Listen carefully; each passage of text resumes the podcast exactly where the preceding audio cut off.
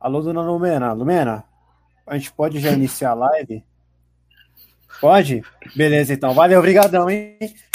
Caralho. Fala, meus amigos. Boa noite. Boa noite. Hoje eu tô animado, hein, velho? Hoje eu tô animado. MitoCast, infelizmente, a gente não teve ontem, quarta-feira após a rodada. A gente vai explicar o porquê que a gente não teve ontem. Altos e baixos ali, o batimento cardíaco superando a do Gil do Big Brother, mais de 208 batimentos por minuto. A gente vai explicar também o porquê disso. E hoje num formato um pouco diferente. Então a gente vai fazer um, um breve resumo do que aconteceu na rodada 35 do Campeonato Brasileiro e a gente vai falar também o que, que a gente espera aí para essa próxima rodada, a rodada 36 do Campeonato Brasileiro, que começa neste próximo sábado e vai até segunda-feira, graças a Deus, porque é, não dá para ficar tendo essas rodadas que duram três anos, que nem teve essa rodada Nossa, 24, se não me engano.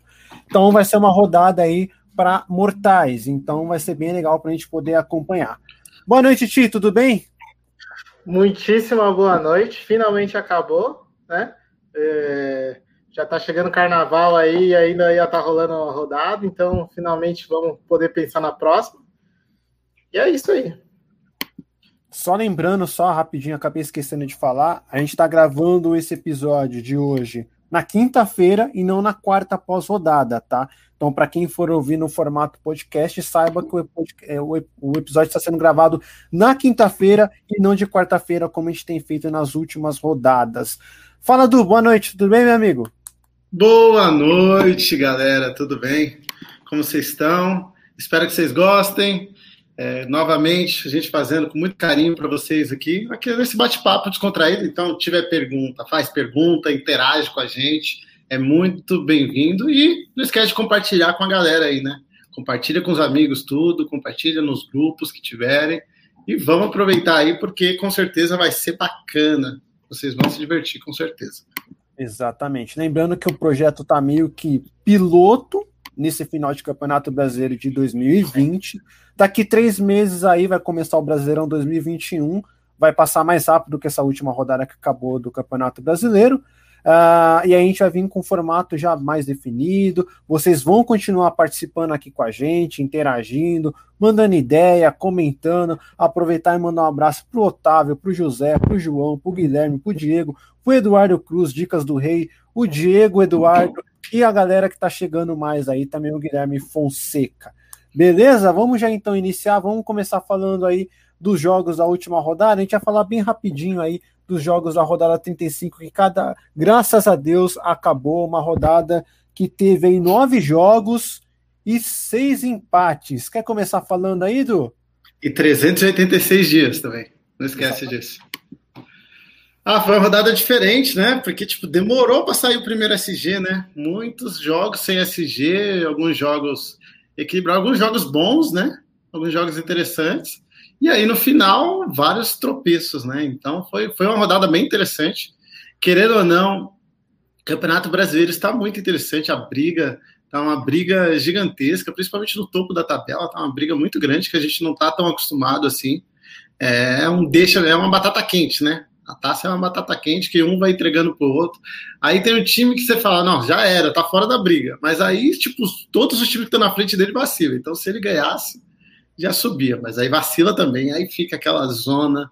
Mas tá bacana, tá emocionante. Acho que tá legal o campeonato agora pra gente. Sim, é, foram nove jogos, seis empates e apenas três SGs nessa rodada. O que, que você achou, Ti, dessa rodada? Ah, eu gostei bastante também. Ela foi, ela foi bem agitada quando rodou, né? Mas teve vários vácuos aí que a gente ficou sentindo falta de, de umas partidas aí. E a parte da batata quente eu concordo bastante, né? Todo dia você, toda rodada você muda quem você acha que é o favorito, né? Se você não tiver aí com um time que você olha e fala, mano, esse time é muito mais forte. Mas toda rodada você fala, pô, mas o Inter tá muito bem, pô, mas o Flamengo, mas agora o Inter tropeçou e um monte de gente vai falar, pô, é o Flamengo que vai ganhar mesmo.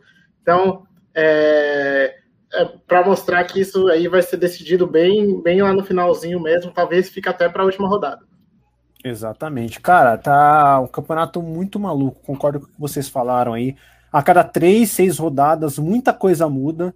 Então você pega, por exemplo, esse mês de janeiro, uh, o São Paulo não venceu nenhum jogo, né? Ele só empatou um jogo. É, janeiro e fevereiro, né? Janeiro e fevereiro só empatou um jogo.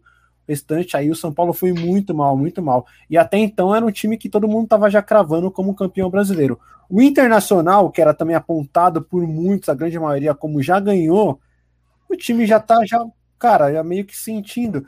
E aí a gente pega a sequência dos jogos dessas três equipes, é, é bem absurda, né, velho? Porque tá cada vez mais difícil. Até o inacreditável Atlético Mineiro ainda tem chance de ganhar essa, essa bagaça, velho. Quem diria?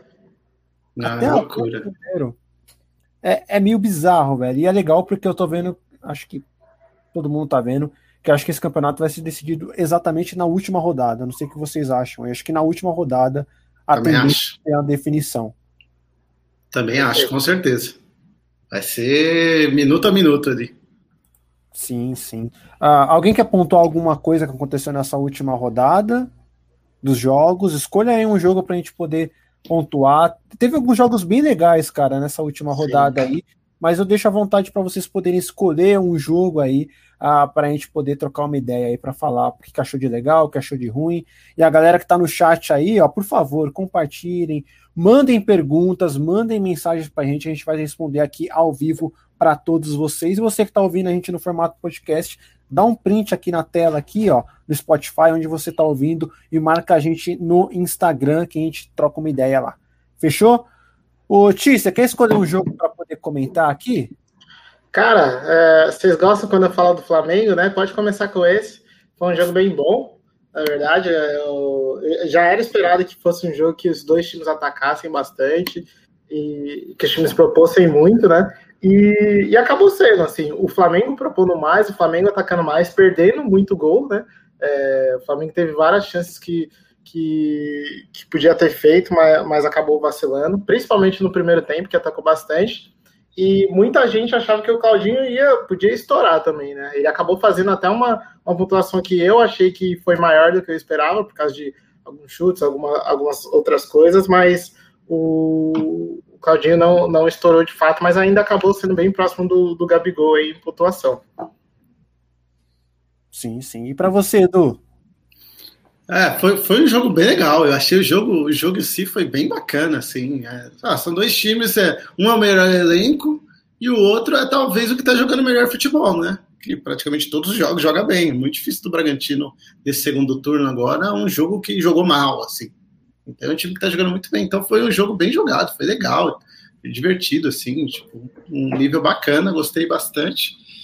E aí ficou nos detalhes, né? Um gol de pênalti, aí um gol de falha do, do Isa. Então, é, acabou sendo bacana. O Claudinho foi muito bem pelo que apresentou, né? Na minha leitura de jogo, eu já pensei que ele teria poucas chances de fazer gol e aconteceu, só que ele fez bastante pontos de outras maneiras, né? Pararam muito ele com falta também. Acho que isso, isso ajudou bastante. E aí passou, foi passando o tempo, ele finalizou de longe, assim, sem muito perigo, mas foi adquirindo seus pontinhos, então fez uma pontuação muito boa para quem não fez nem gol nem assistência. Sim, Mas sim. É, é, foi um jogo difícil do jeito que a gente imaginou que seria, né? A gente até deu. Se não me engano, a gente falou aqui que poderia ser empate, poderia dar Flamengo e tudo mais, mas a gente tendia a um jogo legal, um jogo com gols, e aconteceu. Né? Sim, eu acho que Cara, para mim acho que foi o melhor jogo da rodada. Não sei o que vocês acham aí. Para mim acho que Também. foi o melhor jogo da rodada. Foi Sim. muito legal de assistir, de acompanhar, de perceber um detalhe ou outro para quem gosta aí de assistir, pensando em fantasy game, não só de assistir o jogo para se divertir, mas foi uma partida bem legal, bem disputada. Claudinho jogando muito bem, é incrível a facilidade que ele tem para desatar nó. O que, que eu quero dizer desatar nó? Teve vários lances que tinham uma dobra de marcação em cima dele, como ele conseguia se livrar da marcação com drible, com a falta sofrida, Sim. com dois toques na bola, é incrível. É, para mim é um dos melhores jogadores desse campeonato brasileiro. E também o Arrascaeta. Gostei muito da partida dele, cara. Ele também ali, é, hora que ele estava bem marcado, não tinha opção para tocar com o Gabigol, com o Bruno Henrique, como ele, ele encontrava espaços, como ele criava espaços. Então, para esses dois jogadores, assim, eu gostei bastante da partida deles. É, não sei o que vocês acham. Fora o pênalti, né? Porque o pênalti, na minha opinião, acho que não, não aconteceu não sei a opinião de vocês, mas foi um jogo muito bom, cara, de assistir muito bom. É... E eu quero saber de vocês aí sobre esse jogo aí, se tem alguma coisa mais para a gente poder falar. Não, é o pênalti, pênalti é polêmico, né? Porque, tipo, por um lado, o cara puxou a camiseta nitidamente, e por outro, tipo, não teve tanto impacto no jogador. Então aí é mais questão de. E aí? Se o cara pega e faz algo totalmente fora, totalmente antidesportivo, vamos dizer assim, só que não tem grande impacto. É falta? É pênalti? É mais essa questão. Para mim, eu, tipo, eu fiquei bastante dúvida a hora, eu falei, ah, mano, não é, não é porque não, fez, não teve impacto, mas querendo ou não, foi uma ação antidesportiva, né? Então eu acabei mudando até de ideia com o decorrer do tempo, assim, porque querendo ou não, o cara puxou, nitidamente. E não pode puxar. Difícil, difícil de pegar o VAR, difícil do VAR pegar e ver que puxou e falar, tipo, tá nítido, claro para todo mundo que puxou e mesmo assim não dá, né? Aí é complicado. E para você, Tis, quer complementar alguma coisa aí? Só, jogo? só complementando que nesse jogo, tipo, ambos os times tinham objetivos diferentes e seria muito interessante a vitória, mas o empate, querendo ou não, não é demérito para nenhum, né? Acho que talvez para o Flamengo seja um pouco mais, porque o Inter tropeçou depois, o Flamengo acabou perdendo muita chance, mas o time continuou jogando bem e como está próximo agora, é, é, importante só seguir. E o Bragantino agora é, conseguiu segurar o Flamengo. Então, ambos os times foram bem e para as próximas rodadas acho que é, é, muito válido você contar com jogadores desses. Sim. Destacar aqui de novo que vocês falam muito mal dele. O Cleiton, pela segunda vez seguida, fez mais de sete pontos. Duas rodadas seguidas, mitando no Cartola. Cara, ele, ele foi bem. Ele foi bem na partida, velho. Cara, ele foi bem na partida. Porque na outra ele fez o ponto, mas ele não foi bem na partida. Dessa vez ele foi bem na partida. Acho que é a primeira vez. Quem diria? surpreendente. surpreendente. E outro destaque aqui, na opinião de vocês, pelo menos para mim, acho que o Felipe Luiz. Cara, fiz nove desarmes. Nossa! Rebentou, rebentou. Bastante. Rebentou. O Everton Ribeiro foi bem com os desarmes também. Acho que ofensivamente também, não. Ofensivamente, ofensivamente para o time, eu acho que ele não foi. Eu não gostei muito da partida dele. Mas agora, olhando Fantasy Games, a, a forma como ele contribuiu defensivamente, principalmente, é, ajudou bastante na pontuação, né? Conseguiu uma pontuação boa ali, sem, sem gol e assistência. Sim. Foram Perfeito. sete pontos é, com sete desarmes. Ele teve, deu duas finalizações para o gol, sofreu duas faltas, mas também cometeu uh, três faltas. Alguma coisa aqui mais para a gente poder falar de Red Bull e Flamengo? Ou já fecha aqui? Não, bora pro Inter. Vamos lá. Vamos pro Inter, então. O que você achou do jogo do Inter Esporte? Maior decepção da rodada, né? Ah, foi, foi bastante, principalmente pelos gols tomar, pelos gols sofridos.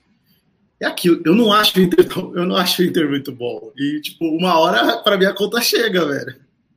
Para mim a conta chega, o time vai conseguindo os resultados. Mas para mim performance é muito importante para a gente prever os próximos resultados de um time. E aí, só que eu não esperava era tomar gols assim, da forma que tomou e tal. Nossa, teve a expulsão, isso atrapalhou bastante. Mas o tipo, eu esperava dificuldade ofensiva. Era o que eu esperava mais, porque para mim o time não é muito bom. O time está conseguindo resultados, está sendo efetivo e vinha jogando numa raça e numa concentração absurda. E faltou essa concentração nesse jogo. E aí já fez uma diferença absurda. Porque aí não tinha, não tinha alternativas. O time é muito cruzamento, é muito ligação direta. E aí pegou o esporte, pegou e jogou com três zagueiros. Aí, três zagueiros bom na bola aérea. Atrapalhou o time totalmente. Você olha, você começa a assistir os melhores momentos, você não vê grandes oportunidades assim do, do Inter. É bem pouco pe pelos números de chutes que teve e tal. Por quê? Porque o, o, o esporte soube jogar ali de acordo com o adversário e aí colocou um monte de gente dentro da área, gente alta para é, acabar com as, com as bolas aéreas. Acho que dos 26 gols que o Inter tinha feito com a Bel, é, uns 10 tinha sido de, de bola aérea, então é absurda a diferença. Então, com certeza, soube jogar ali e aí afetou demais o time, né? Fora a questão da concentração, né? Do Lomba, do Dourado, do Wendel. Vacilos muito grandes, né? Muito grandes para quem quem quer ser campeão. Faltou a concentração que a gente via elogiando ele. É, a percepção que eu tive durante o jogo inteiro, o jogo inteiro, aqui é o Inter não entrou para jogar um, não, não teve uma atuação para um time que quer ser campeão. Tava muito calmo, muito desligado, não sentiu o jogo. É, parece que os caras estavam aceitando o resultado. Você não vê um cara tipo vibrando, gritando, pô, vamos para cima, não sei o quê. E foi muito estranha a atuação de alguns jogadores. O que, que você achou, Ti? É, eu achei que, por exemplo, a criação foi muito fraca, né? Tanto que no final das contas o, você não viu o Yuri Alberto, por exemplo, participando direito dos lances. É, o Patrick que deu essa salvada e fez aquele gol de empate e ajudou muita gente, mas tipo, ele é muito fraco, né? Então, foi um time que, tipo, em criação, assim, foi bem fraco e, e aquela coisa, né? O Inter, o Inter estava ganhando antes em, em, situações que tinha menos posse de bola e tudo mais, e aí quando ficou quando ficou nessa situação que tinha que atacar, que tinha que propor mais em cima do adversário, eles eles não conseguiram, né? Então foi. O time em geral foi, foi bem mal, assim. Teve um jogador que eu gostei, só que eu não sei o quanto que ele vai ser útil para as próximas rodadas. Mas o Cuesta acabou sendo um jogador muito interessante nesse jogo, né? Porque o Cuesta era o cara que, mesmo ele sendo um zagueiro ali, ele pegava para bater a falta, ele pegava para fazer o cruzamento, então você via que a participação, dele era muito diferente dos outros jogadores, assim. Então, como zagueiro, assim, eu, eu achei ele muito bem pro, pro jogo. E é estranho, né, cara? Assim, porque ele é um zagueiro, ele não é tão técnico assim, não é um cara que, pô, vai bater uma foto. E é engraçado que nas últimas rodadas teve uma edição nossa aqui que a gente citou ele, né? Pô, o Coisa tá indo bater falta e tá batendo bem, estranho, né? Então Sim. o Inter é isso mesmo que o Tico comentou, cara. É um time que, se ele precisar propor algo no jogo, ele tem muita dificuldade. E o Abel deixa claro isso os resultados que o Inter conquistou mostrou muito isso, principalmente contra o São Paulo, né? Eu não lembro agora quantos gols foram de contra-ataque. Não foi jogadas elaboradas assim. Então pegou um time que armou um ferrolho, que era muito claro o jogo de contra-ataque, deixou a bola com o Inter, o Inter não sabia o que fazer. Então eu fiquei muito decepcionado com o time, principalmente na parte ofensiva. É, que nem acho que foi o Edu ou o Tico comentou agora do Yuri Alberto, a produção ofensiva dele muito abaixo. Eu acho que a melhor, a melhor jogada dele, a melhor grande chance de gol que ele teve foi no final do jogo. Acho que quando tava para acabar o jogo, que ele chutou a bola para fora. E foi, foi um rebote isso. de bola aérea. Rebote de bola aérea.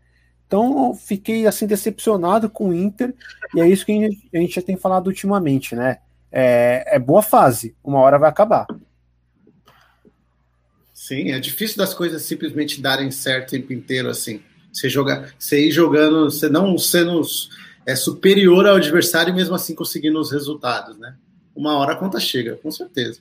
E eles já estão muito de parabéns pelos resultados que conseguiram até agora. Com certeza. Perfeito.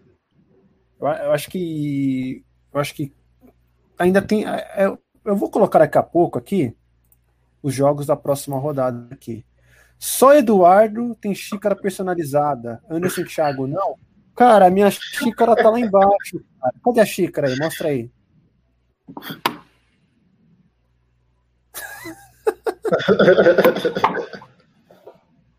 Ai, cara, vou procurar a minha, eu não sei onde que tá. Sala. eu, vou, eu vou procurar a minha, mas hoje não. No próximo eu prometo que apareço com a minha aqui. É, alguém quer comentar alguma coisa desse jogo? Patrick levou amarelo, tá fora do jogo contra o Vasco. Pô, vai fazer falta, hein? Nossa, Muito. vai. Muito. Ah, ele, ele é um dos caras que mais propõe ali, né? Que vai para cima, corre que não doido. É, é, doideira. É, vai fazer muita falta. E por um lado, volta o, o Moisés, que vem jogando bem com o Abel até no Fantasy Game vem produzindo pontos em algumas rodadas, alguns jogos, ele é bem interessante. Mas o Patrick, acho que é disparado, um cara que vai fazer muita falta. E tem o Galhardo, né? O Galhardo parece que já vai estar à disposição já para essa rodada, mas ninguém sabe como que ele, como que ele volta, né? Como que ele vai estar fisicamente falando e como que. Isso o Abel vai conseguir colocar ele no time, né? Ah, é, sim, sim. É, tem. É. Vamos ter que acompanhar um pouco mais para saber, né?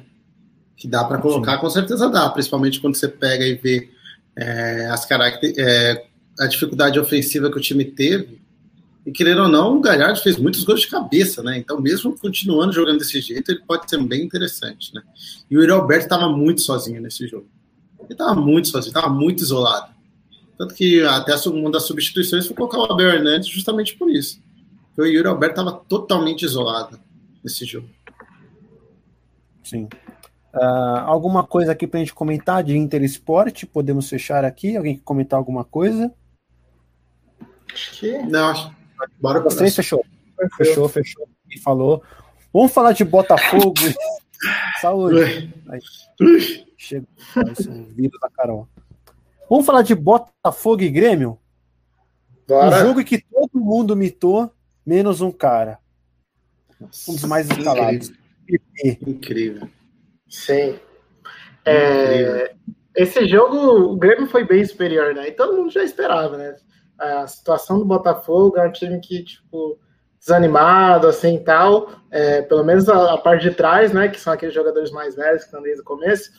É, então o Grêmio foi bem superior, jogou bem, jogou bonito até.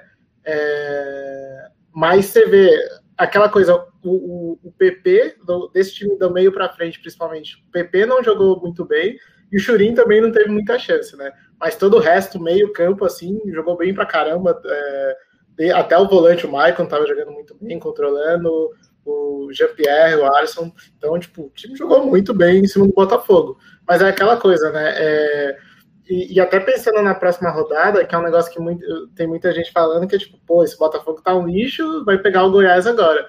O Goiás tem uma galera correndo bastante, né? O, aquele, o Matheus, Matheus Nascimento, esqueci do, o nome. Do Botafogo? É. Botafogo. É, é, é uma garotada que tá correndo bastante, querendo ou não, é, fez dois gols no Grêmio aí, então, tipo, ofereceu perigo também, né? Mas, de qualquer forma, o Grêmio foi, foi muito superior no geral e era o que a gente esperava mesmo.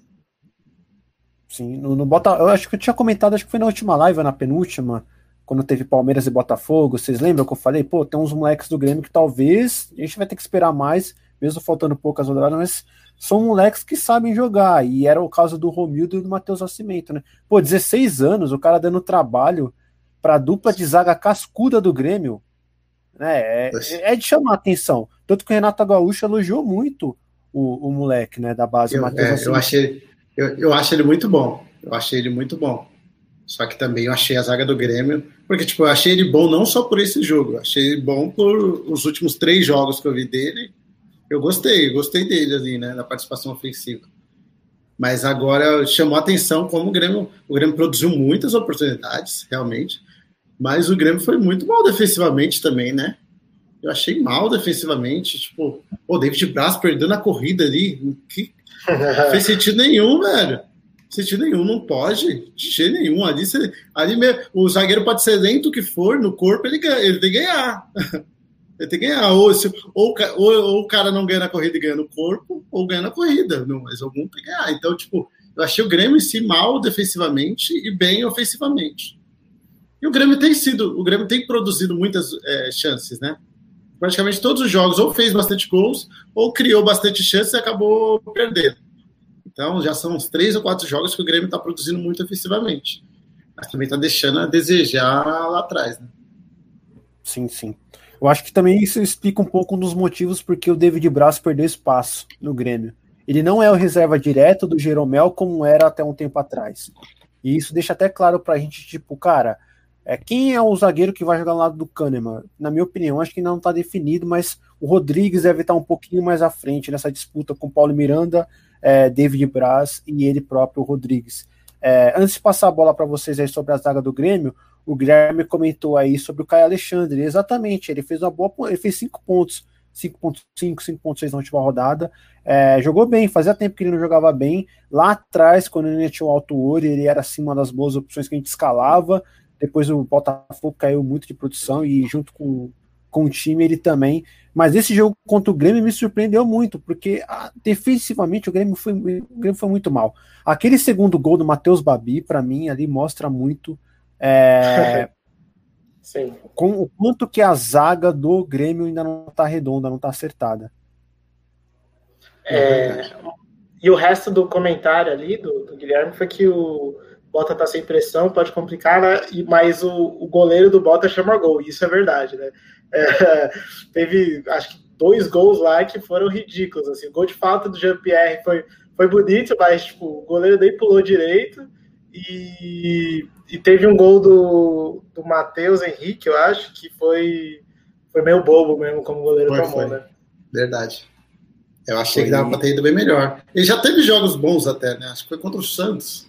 Ele jogou bem. Mas foi muito mal nesse jogo.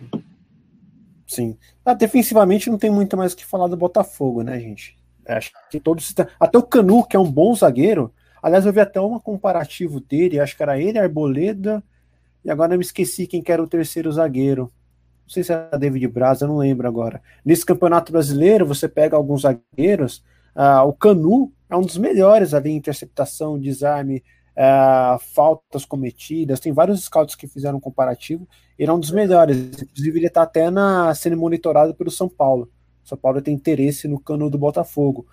Mas o sistema defensivo como um como todo ali do Botafogo é muito frágil, muito frágil. As laterais são frágeis, ainda mais sem Vitor Luiz. A proteção na zaga também deixa muito a desejar. Não é à toa que o Matheus Henrique fez dois golaços, né? Então, é, e o Grêmio soube aproveitar muito bem. Surpreende mesmo o PP não não não não, não conseguir fazer a pontuação esperada é, nessa rodada. E mais uma vez o Jean Pierre jogando bem e pontuando bem, né? Sim, sim. Tá jogando numa posição diferente, né? E tá jogando atrás do. Bem atrás mesmo do, do centroavante, né? Coisa que ele não estava fazendo muitas vezes antes. Né? Muitas vezes ele estava vindo buscar a bola atrás. O que ajuda muito o time, eu acho que é o Michael. O Michael faz a diferença total nesse time. É gigantesca a diferença dele. Ou a forma como controla o jogo ali. É um maestro ali do time. E tendo esse cara ali atrás, o Jean-Pierre não tem mais essa função, não tem mais essa preocupação de ter que sair fazendo a jogada bonitinho, é, armar o time de lá de trás. Não, ele está mais para definir as jogadas, para dar assistências, para finalizar. E aí que é o que ele sabe fazer de melhor, eu acho, e que deixa mais interessante para a gente no Fantasy Game. E com o Michael, nossa, o Jean-Pierre tende a crescer muito, tende a ir muito melhor do que sem o Michael. E acrescentando até, no final das contas, o Jean-Pierre começou a ter mais chance até para até de cabeça, né? É, nesse jogo ele quase fez um gol de cabeça lá e ele estava mais dentro da área quando, quando, o time cruzava e tudo mais, então acabou ficando interessante para isso também, porque é bem alto no final das contas. Sim, sim. E outro também que eu não falei o nome foi o Alisson, né? O Alisson fez uma boa pontuação também Gostei nessa rodada. Gostei bem. bastante da, da, produção dele, acho que foi, foi bem legal é, nessa rodada. Algum outro comentário aqui sobre Grêmio e Botafogo? o Grêmio que não conseguiu segurar o SG fora de casa, porém ofensivamente foi muito bem, além de produzir bastante, além de fazer cinco gols, produziu para fazer muito mais. Alguém quer comentar mais algum outro jogo? Escolhe aí, Tia, acho que você ah, escolheu. Abre os jogos, abre os jogos aí para ver. Peraí. Ah, aqui. Eu, eu, queria comentar esse do São Paulo e Ceará, né? É, tipo, e o São Paulo perdeu a chance de, de brigar mais, né? A gente já sabia que o São Paulo não, não tinha muito mais chance de ser campeão e tudo mais, mas no, no jogo contra o Ceará, se você for ver, o São Paulo ele jogou superior, né? Ele, ele atacou muito mais, ele teve muito mais chance, é o time que, que propôs bem, assim, no primeiro tempo, principalmente, atacou pra caramba no, nos primeiros minutos, o Richard salvou muito o, o time do Ceará. E, e, lá no finalzinho do segundo tempo, que teve a fatalidade do Volpe, mas o, o Luciano salvou, né? Então, tipo, São Paulo não, é, não, tá, não jogou tão mal contra outras partidas que a gente viu que, que era bem difícil mesmo. Você, você viu o time e fala, mano, não reconheço mais esse time que fraco, mas agora estava atacando melhor, né? Eu achei, achei isso interessante. É, o Richard só teve três DDs, para mim acho que foi umas quatro ou cinco, cara. Não sei para vocês aí. Que no prim... Só no primeiro tempo ele fechou o gol, incrível. E uma coisa que eu percebi, eu não consegui assistir o jogo inteiro, é que São Paulo procurou ser um pouquinho mais objetivo, né? Nas jogadas, ali na construção perto da área, né? Não sei se vocês tiveram a mesma percepção. É, porque com o Diniz era muito toque até chegar próximo do gol. E o São Paulo finalizou, eu não sei quanto que foi no total no jogo, Mas a percepção que eu tive é que o São Paulo finalizou bastante de fora da área, né? Eu acho que foi mais. Começou o jogo pensando, vamos fazer diferente do que era com o Diniz. Mas terminou o jogo igual. É. Segundo tempo, segundo tempo, você já viu, nem o Volpe lembrou que agora é outro técnico, que ele pode dar chutão, não lembrou disso também. Então, é, eu achei que começou diferente mesmo, realmente. Tanto que foi a melhor, talvez foi o melhor tempo que São Paulo teve no, em 2021. Porém, depois, depois ficou muito mais do mesmo. Eu tô achando que o Ceará caiu de produção ultimamente. Pô, tá, o Ceará fora de casa vinha, fazia, fazia uns dois gols, ganhava, veio, tinha uma sequência, acho que era seis jogos, chegado cinco. Tava um absurdo. Aí contra o Corinthians já achei que, puta, não atacou, não atacou direito.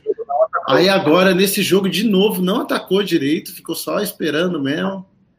E aí teve outro jogo, qual que o jogo que perdeu em casa há pouco tempo? Foi do Atlético Paranaense? Esqueci agora. Acho que foi, acho que foi o Cap. Esqueci.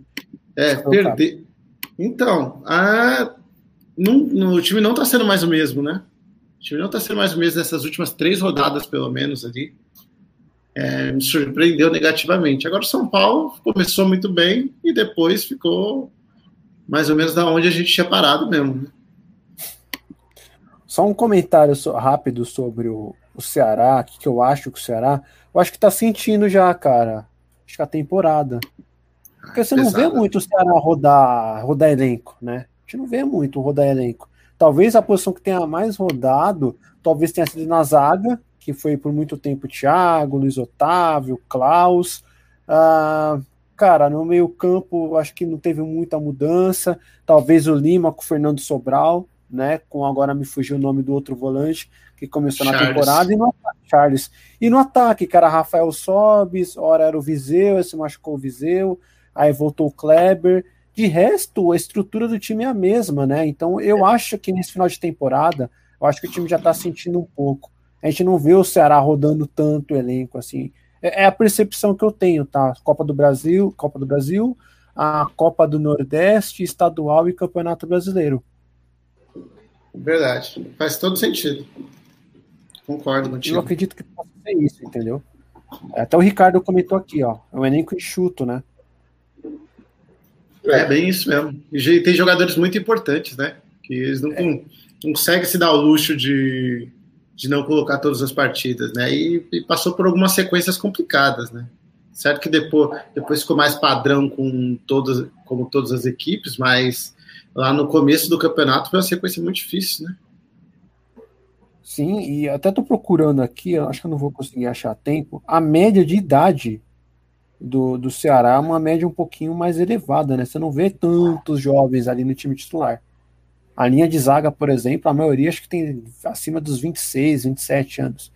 O meu campo também. Eu tô falando de cabeça, tá? Não tô olhando o número aqui, mas é, eu acho que é até normal essa queda aí é, física do time não aguentar tanto. O campeonato que ele tá fazendo até agora, acho que já é de aplaudir já, para um time que teve muito altos e baixos nas últimas temporadas, uma temporada que está ainda visando uma Libertadores, acho que é uma campanha bem legal que está fazendo aí. Certeza. É, algum outro comentário aí? São Paulo desfalcado na próxima rodada, hein? Nomes é. importantes é. que a gente fala daqui a pouco. Sim. Acho que talvez a gente pode entrar na próxima rodada e comentar coisas da última, né? Fechou. Podemos matar aqui então? Só digo que o meu Fortaleza fez 3 a 0 fiquei tão feliz. Ah, fala, fala. fala, fala, fala. Esse jogo, esse jogo eu não consegui assistir, não. Não assisti, não assisti um pingo do jogo. Não consegui não. assistir um pingo do jogo. Um pingo do jogo. Porque a gente estava. A gente estava com esse resultado, ganhando. Aí quando começou a sair os gols. Em primeiro lugar, se tivesse o SG, a gente já ficava uma posição muito grande no, na rodada, no time tiro curto, no Catimba. Aí beleza, a gente já sabia que a gente ia bem. Só que aí pegou o David, que estava no time, fez gol. Aí a gente, primeiro ele deu assistência. Aí a gente já falou, nossa, ficou interessante. Mas não vou assistir esse jogo, não, sai fora. Sai fora, de jeito nenhum. Desliga, vamos assistir, vamos distrair, sai fora do celular, vamos assistir do Inter aqui, porque assistir para torcer para o SG não dá. Então a gente já sabia que ia dar bom. Aí o David fez, aí o negócio ficou muito sério. Aí ficou muito sério. Falei, meu Deus do céu. Meu Deus do céu. A gente tá no topo, a gente tava em segundo, eu acho, no Catima. E aí tava em primeiro ou em segundo na sem capitão. Sim. E aí, e aí ainda faltava um jogador ainda. E a maioria das pessoas próximas não faltava. E, meu Deus do céu. Aí, aí ficamos esperando acabar. O jogo do Fortaleza e Vasco durou umas quatro horas e meia, eu acho, mais ou menos. Foi, foi um absurdo. Aí, aí depois, aí, tipo, paramos de assistir. Falamos, não vou, não vou assistir um pingo desse jogo. Não aguento. Não aguento assistir não aguento assistir e, e já pedi pro Ti não olhar também. Não olha quanto tá, não quero saber. Ninguém dormir. Deixa, eu tentei acabar. Eu queria só dormir, mas é impossível dormir. Impossível dormir. Aí pegou, aí só esperando esse SG bendito. Aí teve, chegou um momento que peguei, olhei o celular e gol do Germancano. É o puta merda. Deixa eu ver. Deixa eu tentar secar para anular, vai. Aí peguei, vi o gol. Aí vi o gol. Aí falei, puta, não tá pedido. Que merda, mano. Já era sem chance. Aí daqui a pouco mostrou o replay, eu falei, opa, opa, opa, tem um negocinho ali, hein? Tem um negocinho ali, tem um negocinho ali. Aí foi e anulou. Eu falei, nossa, falta tão pouco. A gente pegou, largou o celular de novo e voltou e tirou do jogo de novo. Assistimos do Inter até o final. Depois faltavam uns 15 minutos para acabar. A gente falou assim, desligou tudo e falou: espera acabar agora. Daqui a 15 minutos a gente olha. Aí a gente olhou e tava lá. Aí, só, aí no final das contas a gente ficou. Teve as defesas do Everson no finalzinho. Aí teve gente que passou a gente. Na sem capitão a gente ficou em primeiro. E na. No Catimba na, normal. No Catimba normal a gente ficou em quarto, em quarto, é, por causa dessa defesa aí. E também porque o Fábio Santos também não fez, não fez nada, né? O Fábio Santos, que era o nosso último jogador, ele não, não, fez, não fez nenhuma pontuação, né? Um pênalti ou qualquer coisa, a gente ganhava, ficava primeiro, né? E aí a gente ganhou outros aí, né? No valor legal, então foi rodada boa, rodada boa aí, mas nossa, ai meu coração. Imagina se tivesse tempo real ontem. Se tivesse tempo Oi? real ontem. Tempo real, a gente aqui fazendo a live aqui. Impossível. Não, impossível. Impossível. Impossível. Não dá. Não dá. Não dá. Não dá. Não dá. Ai, beleza. Alguém quer comentar algum, algum outro jogo aqui, fora Fortaleza e Vasco? Ou a gente pode passar? Só queria falar que teve um jogo também bem legal, Bora. que foi Corinthians Atlético Paranaense, falar rapidinho ah, aqui. Eu gostei bastante do jogo. Foi um jogo bem legal, bem interessante. Pô, Fernando Canezinho, pô, fiz a maior pontuação dele no Cartola. O Mosquito novamente jogando bem. Acho que se tem um jogador de ataque do Corinthians pra gente poder escalar é o Gustavo Mosquito. Maior pontuação que... dele, eu acho, que, eu acho que ele fez mais do que todas as pontuações que ele já fez até hoje. o Canezinho. Eu acho que sim, eu acho que sim. Eu acho que sim. Se somar todos. O, o Mosquito vira uma opção para o Corinthians que o Corinthians está procurando há muito tempo e não consegue, né? Que é um ponta que consegue dar um chute no gol, né? E, e os pontos não conseguiam nem driblar antes, então já é um grande. Janderson! Janderson já é um grande avanço aí o, o Mosquito virar um cara que, que, que vai para cima, tem velocidade e consegue, consegue pelo menos chutar na direção do gol, né? E a bola chegar no gol, né? Então é, faz muita diferença aí. Só que o Corinthians tem muita falha, né? É, o time, time consegue ir para cima, né? É um Corinthians que vai para cima como nunca foi antes, nos últimos anos aí, mas quando a parte de trás não é calibrada, né? Então sofre de tomar muitos gols no mesmo jogo. Assim. Só uma observação aqui. É, eu acho que se somar todas as pontuações do Canesim, deve dar em torno dos outros 13 jogos que ele jogou, eu acho que dá em torno de zero. é sério, é sério, tem ele tanto negativo quanto positivo aqui. Ó. É, ele produz, ele produz muita, muito pouco para fantasy. É, e sobre o sistema defensivo do Corinthians, concordo. Acho que o Gemerson, quando chegou, deu uma boa arrumada ali na, na zaga do Corinthians. É, só que depois que ele saiu, o time parece que regrediu um pouco na parte defensiva.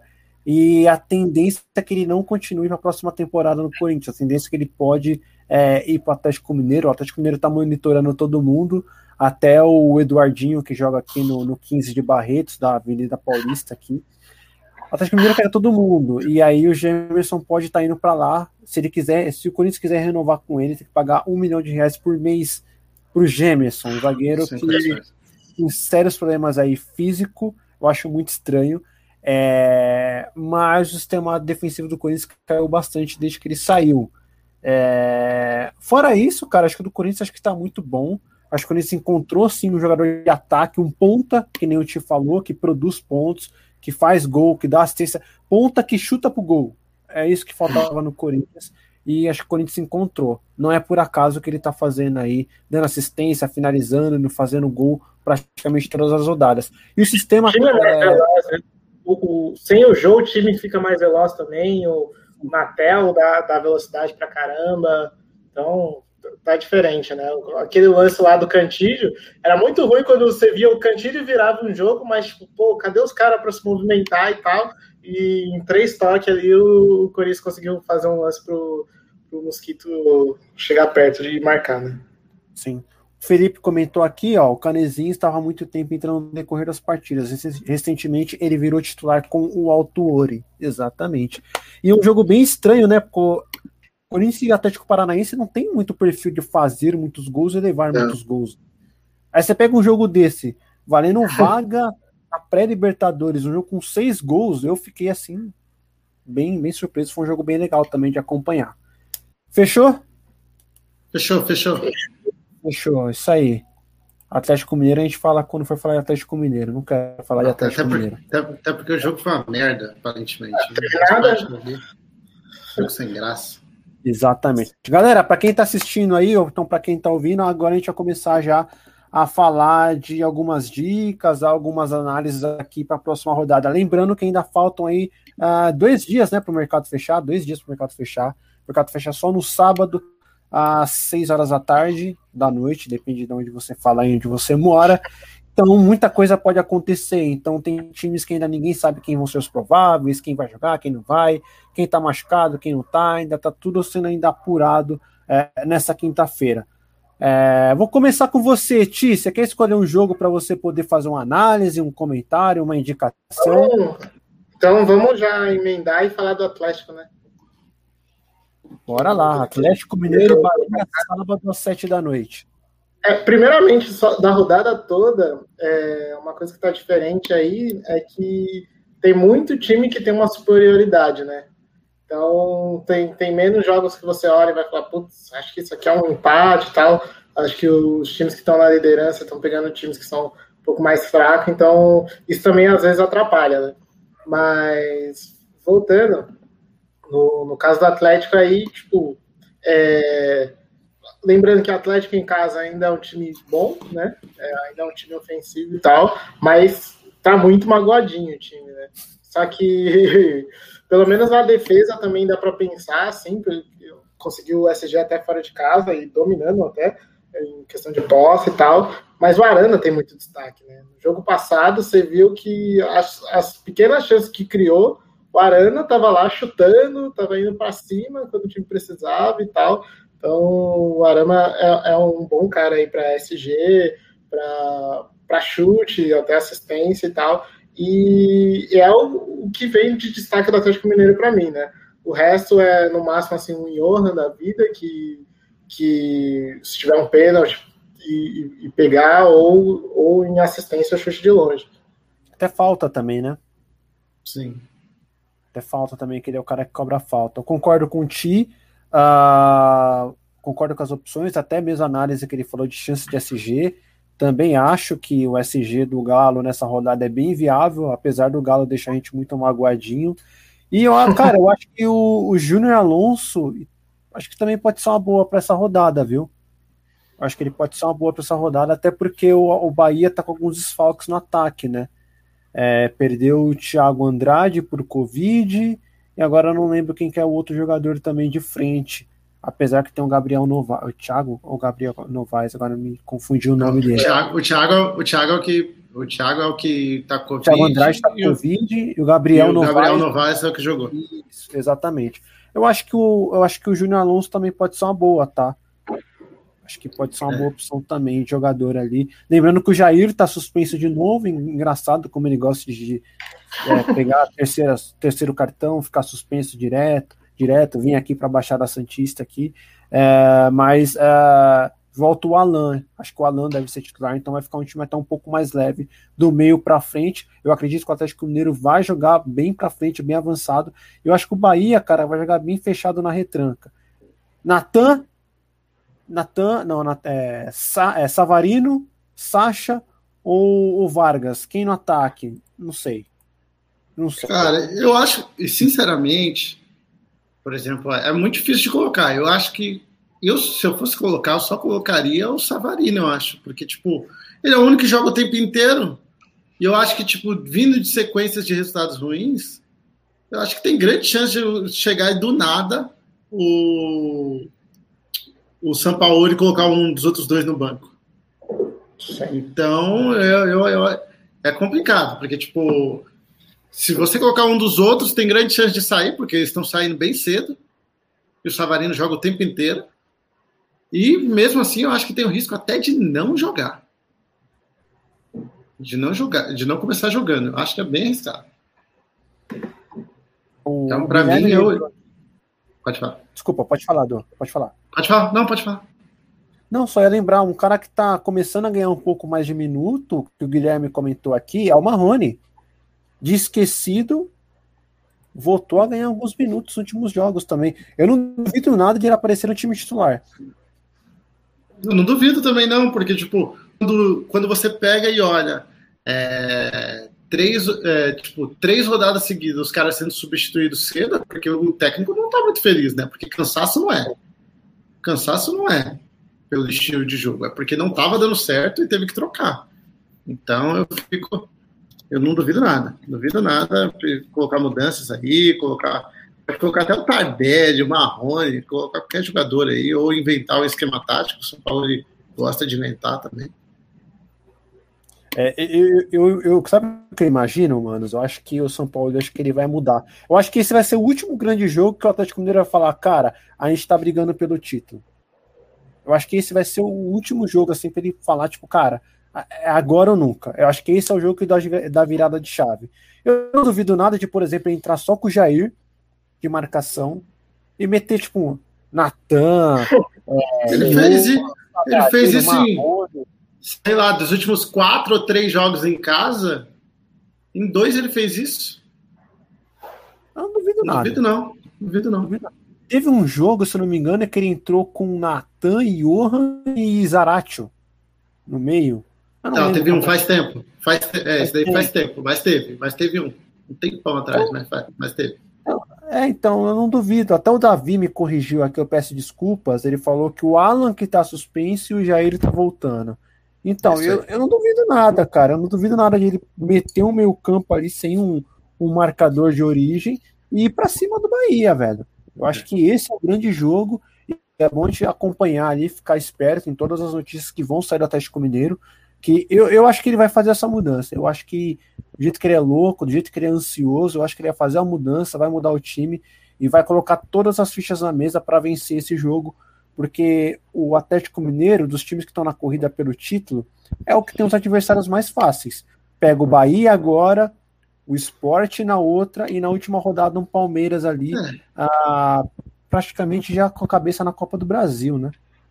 É, e o, e os dois, os dois maiores adversários, eles se enfrentam, né? Para dar um empate ali é fácil, fácil. Sim. Perfeito. Sim, sim. E sim. queria só, falando sobre os, os, defensores aí do Galo, eu acho uma boa, só que tem uma coisa que eu acho que vai pegar bastante, eu acho, nessa rodada: cartoletas. Perfeito. É uma, é uma rodada que a gente tem Marinho, é uma rodada que a gente tem os meias bons, a gente tem talvez a volta do Galhardo, Aí tem Claudinho interessante. Todo mundo que é caro tá interessante nessa rodada. Então eu acho que é uma coisa que vai afetar bastante ali. Em uma rodada normal, talvez a gente dobraria ali Alonso e Arana. Nessa rodada eu já não sei, porque a maioria das pessoas vai ter que economizar em algum lugar. Então acho que a, a, a escalação dos zagueiros, do, dos defensores do, do Galo. Acho que vai ser afetada pelo número de cartoletas que as pessoas têm. Sim, sim. É, é, concordo. É, só para fechar de minha parte essa parte do Atlético Mineiro, uh, a gente não falou do jogo do Fluminense. A gente falou rapidamente que foi um jogo ruim, um jogo chato de assistir. É, me preocupa porque o Atlético Mineiro, a cada rodada que passa, parece que ele vai perdendo mais força. Uhum. Mais força, tá dissolvendo, vai virar uma sopinha. Né? Eu acho que, agora é um, acho que agora é um teste. É, eu acho que agora é um teste, porque tipo, a gente já sabe que, tipo, mano, fora de casa não vai. Fora de casa não vai, não, não consegue. Não consegue. Só que agora a gente vai ver o efeito Keno de verdade. Porque se não ganhar do Bahia em casa, se não conseguir uma, uma, vitória, porque aí não faz sentido, porque são quatro vitórias seguidas em casa, por exemplo. Só perdeu um jogo até agora. Então, pô, aí já não dá. Aí já não dá. Não tem como. Não tem como desperdiçar. O problema do time é fora de casa, né? Não pode ser um problema em casa agora. É, perdeu 15 pontos para os times do. Acho que é do Z4, se não me engano. 15 ah, pontos. É, é muita coisa. É muita, muita coisa. coisa. É, é, dos times do G4, do G6, eu não sei agora, é o time que mais perdeu pontos para quem está na zona de rebaixamento. É, disparado, né? é, é, bizarro, chega a ser bizarro. Um time desse não tem por que ganhar o Campeonato Brasileiro. Quando a gente vai fazer a última live nossa, aí eu vou poder falar do Atlético Mineiro, não vou falar agora porque pode tudo virar contra, aí vai virar meme, vai virar corte, vão me zoar pra caramba, vai virar figurinha e eu não vou falar agora. É, é alguém quer comentar alguma coisa do Atlético Mineiro? Tranquilo. Não, acho que já falamos o suficiente. Fechou. Du, escolhe um jogo aí pra gente poder comentar então o ah, por mim, vamos, por... sexta. Por mim, vamos mais ou menos na ordem, né? Vamos, deixa eu ver no sábado aí o que, que tem. Ah, tem Goiás e Botafogo, né? Ah, Goiás, é, eu acho que é um jogo tipo que, por exemplo, meter um Fernandão ali na ousadia pode ser interessante. Porque o cara, em, diversos jogos, ele finaliza pra caramba, né? Nesse jogo mesmo aí, ele teve, ele teve outras chances de, de fazer gol. É, imagino que ele vai continuar batendo pênalti, né? Tô contando com essa possibilidade. Então, pênalti a gente sabe o quanto que sai no, no nosso campeonato com o VAR. E com. Passou perto da mão é pênalti, então. Então, tipo, acaba sendo interessante o Botafogo, e aí até comentaram, ah, tem que tomar cuidado com o Botafogo, porque, tipo, tá jogando sem. Eu não lembro qual era a frase sem responsabilidade. Eu acho que esse é o maior motivo que eu quero apostar contra o Botafogo. Esse é o maior motivo. É o maior motivo. Do Grêmio, no último, no último jogo, eu queria apostar bastante no Grêmio por causa disso. É um time que tá jogando sem responsabilidade. Então, tipo, cara, é, eu, te, eu, eu, acho muito pior o time que tá tentando se livrar do rebaixamento. Eu acho muito mais difícil enfrentar. Porque o time vai jogar com a vida ali. Vai jogar com a vida. Prefiro enfrentar um time que não joga por nada. Pelo menos é o meu ponto de vista. É, uma coisa então... que me atenção, desculpa do te, te, te, atrapalhar rapidinho, é que o Botafogo tava tomando quatro gols, o time ainda tava indo para cima, velho. Ah, exatamente, não, exatamente. Principalmente porque, tipo, se você pensar um pouquinho na defesa, isso até, até um pouco faz sentido. Mas agora pro ataque, o time não tem. Meu, ataque, o time tá perdendo de 3 a 0 vai estar tá uns moleques querendo indo para frente querendo mostrar futebol, porque é a, é a chance deles aparecerem. Então, é, a chance de, de do outro time mandar bem é grande, né? Então, com certeza, é, eu acho que, vale a, acho que vale a pena. É aposta, lógico, né? O tiro curto não é tanto aposta, mas para uma liga clássica, você colocar um, um Fernandão da vida pode ser interessante. E aí o Tia até comentou, né, dos moleques do Botafogo para tiro curto também, né? Porque são interesses é, vem jogando futebol. O Matheus ainda não fez gol, mas vem participando bem, ainda consegue pontuação de outras e maneiras. O, e o Goiás não gosta de tomar pouco gol, não, viu? Ele gosta de tomar muito. Toma, tomar muito, né? É, então pode ser. Muitos erros. Todos, eu, todos, acho que todos os gols do Bahia foram erros ridículos, né? Do Goiás. Sim. Porque você Goiás... olha, ó, ó, um entregou, entregou para Gilberto, foi assistência do zagueiro para Gilberto. No outro, o zagueiro caiu sentado. É, praticamente só, só levaram pro caixão ali, o zagueiro. Aí no outro, como que pode, velho? Como que pode? Um chutão do goleiro, a bola passa por todo mundo. Um chutão do goleiro. Chutão do goleiro. Pelo amor de Deus, foi ridículo. Foi ridículo. O... Aproveitar aqui, ó, o Mateuzinho, que hoje está com perfil de Clésio. Edu, dizer que o Fernandão talvez seja o David dessa rodada? Ah, tem, é, tem, tem boas chances, né? Tem boas, tem, boa, tem boas chances. Eu acho interessante mesmo. É um cara que tem um jogo bom, que tem suas oportunidades e, querendo ou não, pode ser um diferencial bom. Uhum. O Goiás acho que ele vem completo nessa rodada. Acho que é uma ótima opção ali alguns nomes, principalmente o Fernandão. Goleiro ainda não se sabe, mas acho que vai continuar ainda Marcelo Rangel. Né, ele jogou dois jogos seguidos aí. Uh, um outro nome que também que eu tinha olhado aqui, que talvez seja uma boa opção também, é o Jefferson, lateral esquerdo do, do Goiás. Eu acho que ele tem uma boa probabilidade de pontuar bem também nesse jogo. É, o lateral do, do Goiás. E tem um zagueiro que eu sempre falo também, que é o David Duarte, né? O David Duarte, exatamente do Goiás, que também pode ser uma boa opção. Um zagueiro que sempre está ali pontuando ali com finalização, faz poucas faltas, finaliza para gol, faz desarmes. Então, pode ser também uma boa opção para esse jogo. Uh, Tadeu no banco foi opção do treinador. Até onde eu tinha lido, sim. Alguém sabe disso? Não sei. Não. Eu tinha lido que ah. sim. Primeiro jogo, sim. No segundo jogo, ele tinha tomado cartão amarelo do banco de reservas. É, o Marcelo Rangel teve sequência. Jogou dois jogos seguidos. Eu acho que é isso mesmo. Deve ter alguma briguinha ali, não é possível. É, é estranho. Alguma... Deve ter alguma coisa aí. É. O Edu, manda um salve pro MVP aí. Oh, será que tem gol do Ribamar? Ah, só para lembrar, o Jean, goleiro, tem mais gols que o Ribamar na temporada 2020 do futebol brasileiro. Não é mentira, isso é real, não é mentira. Acho que ai, gols e o Ribamar tem quatro. Sendo que o Jean jogou só o Campeonato Brasileiro. O Ribamar jogou o Campeonato Brasileiro, Estadual e Copa do Brasil. Isso no americano. Isso Perfeito. Mas gol não é, tudo. Gol não é tudo. É só um detalhe. Sim, é só um detalhe. Pequeno detalhe. Pequeno detalhe. É... Bora pro Cara, próximo. Vamos lá, eu vou escolher um jogo aqui para a gente poder comentar. Eu acho que Vasco Internacional. Acho que é um jogo bem interessante para a gente ficar de olho aí. O Internacional venceu o Patrick. Acho que vai sentir pra cacete, velho. Acho que vai sentir pra cacete. Porque e, e, é um jogo bem interessante porque o Vasco não tem como o Vasco vai ter que propor jogo. Ele vai ter que ir para cima, não tem como. A situação do Vasco na tabela do campeonato, vou até subir aqui um pouquinho, desculpem. Cara, Nossa. 37 pontos.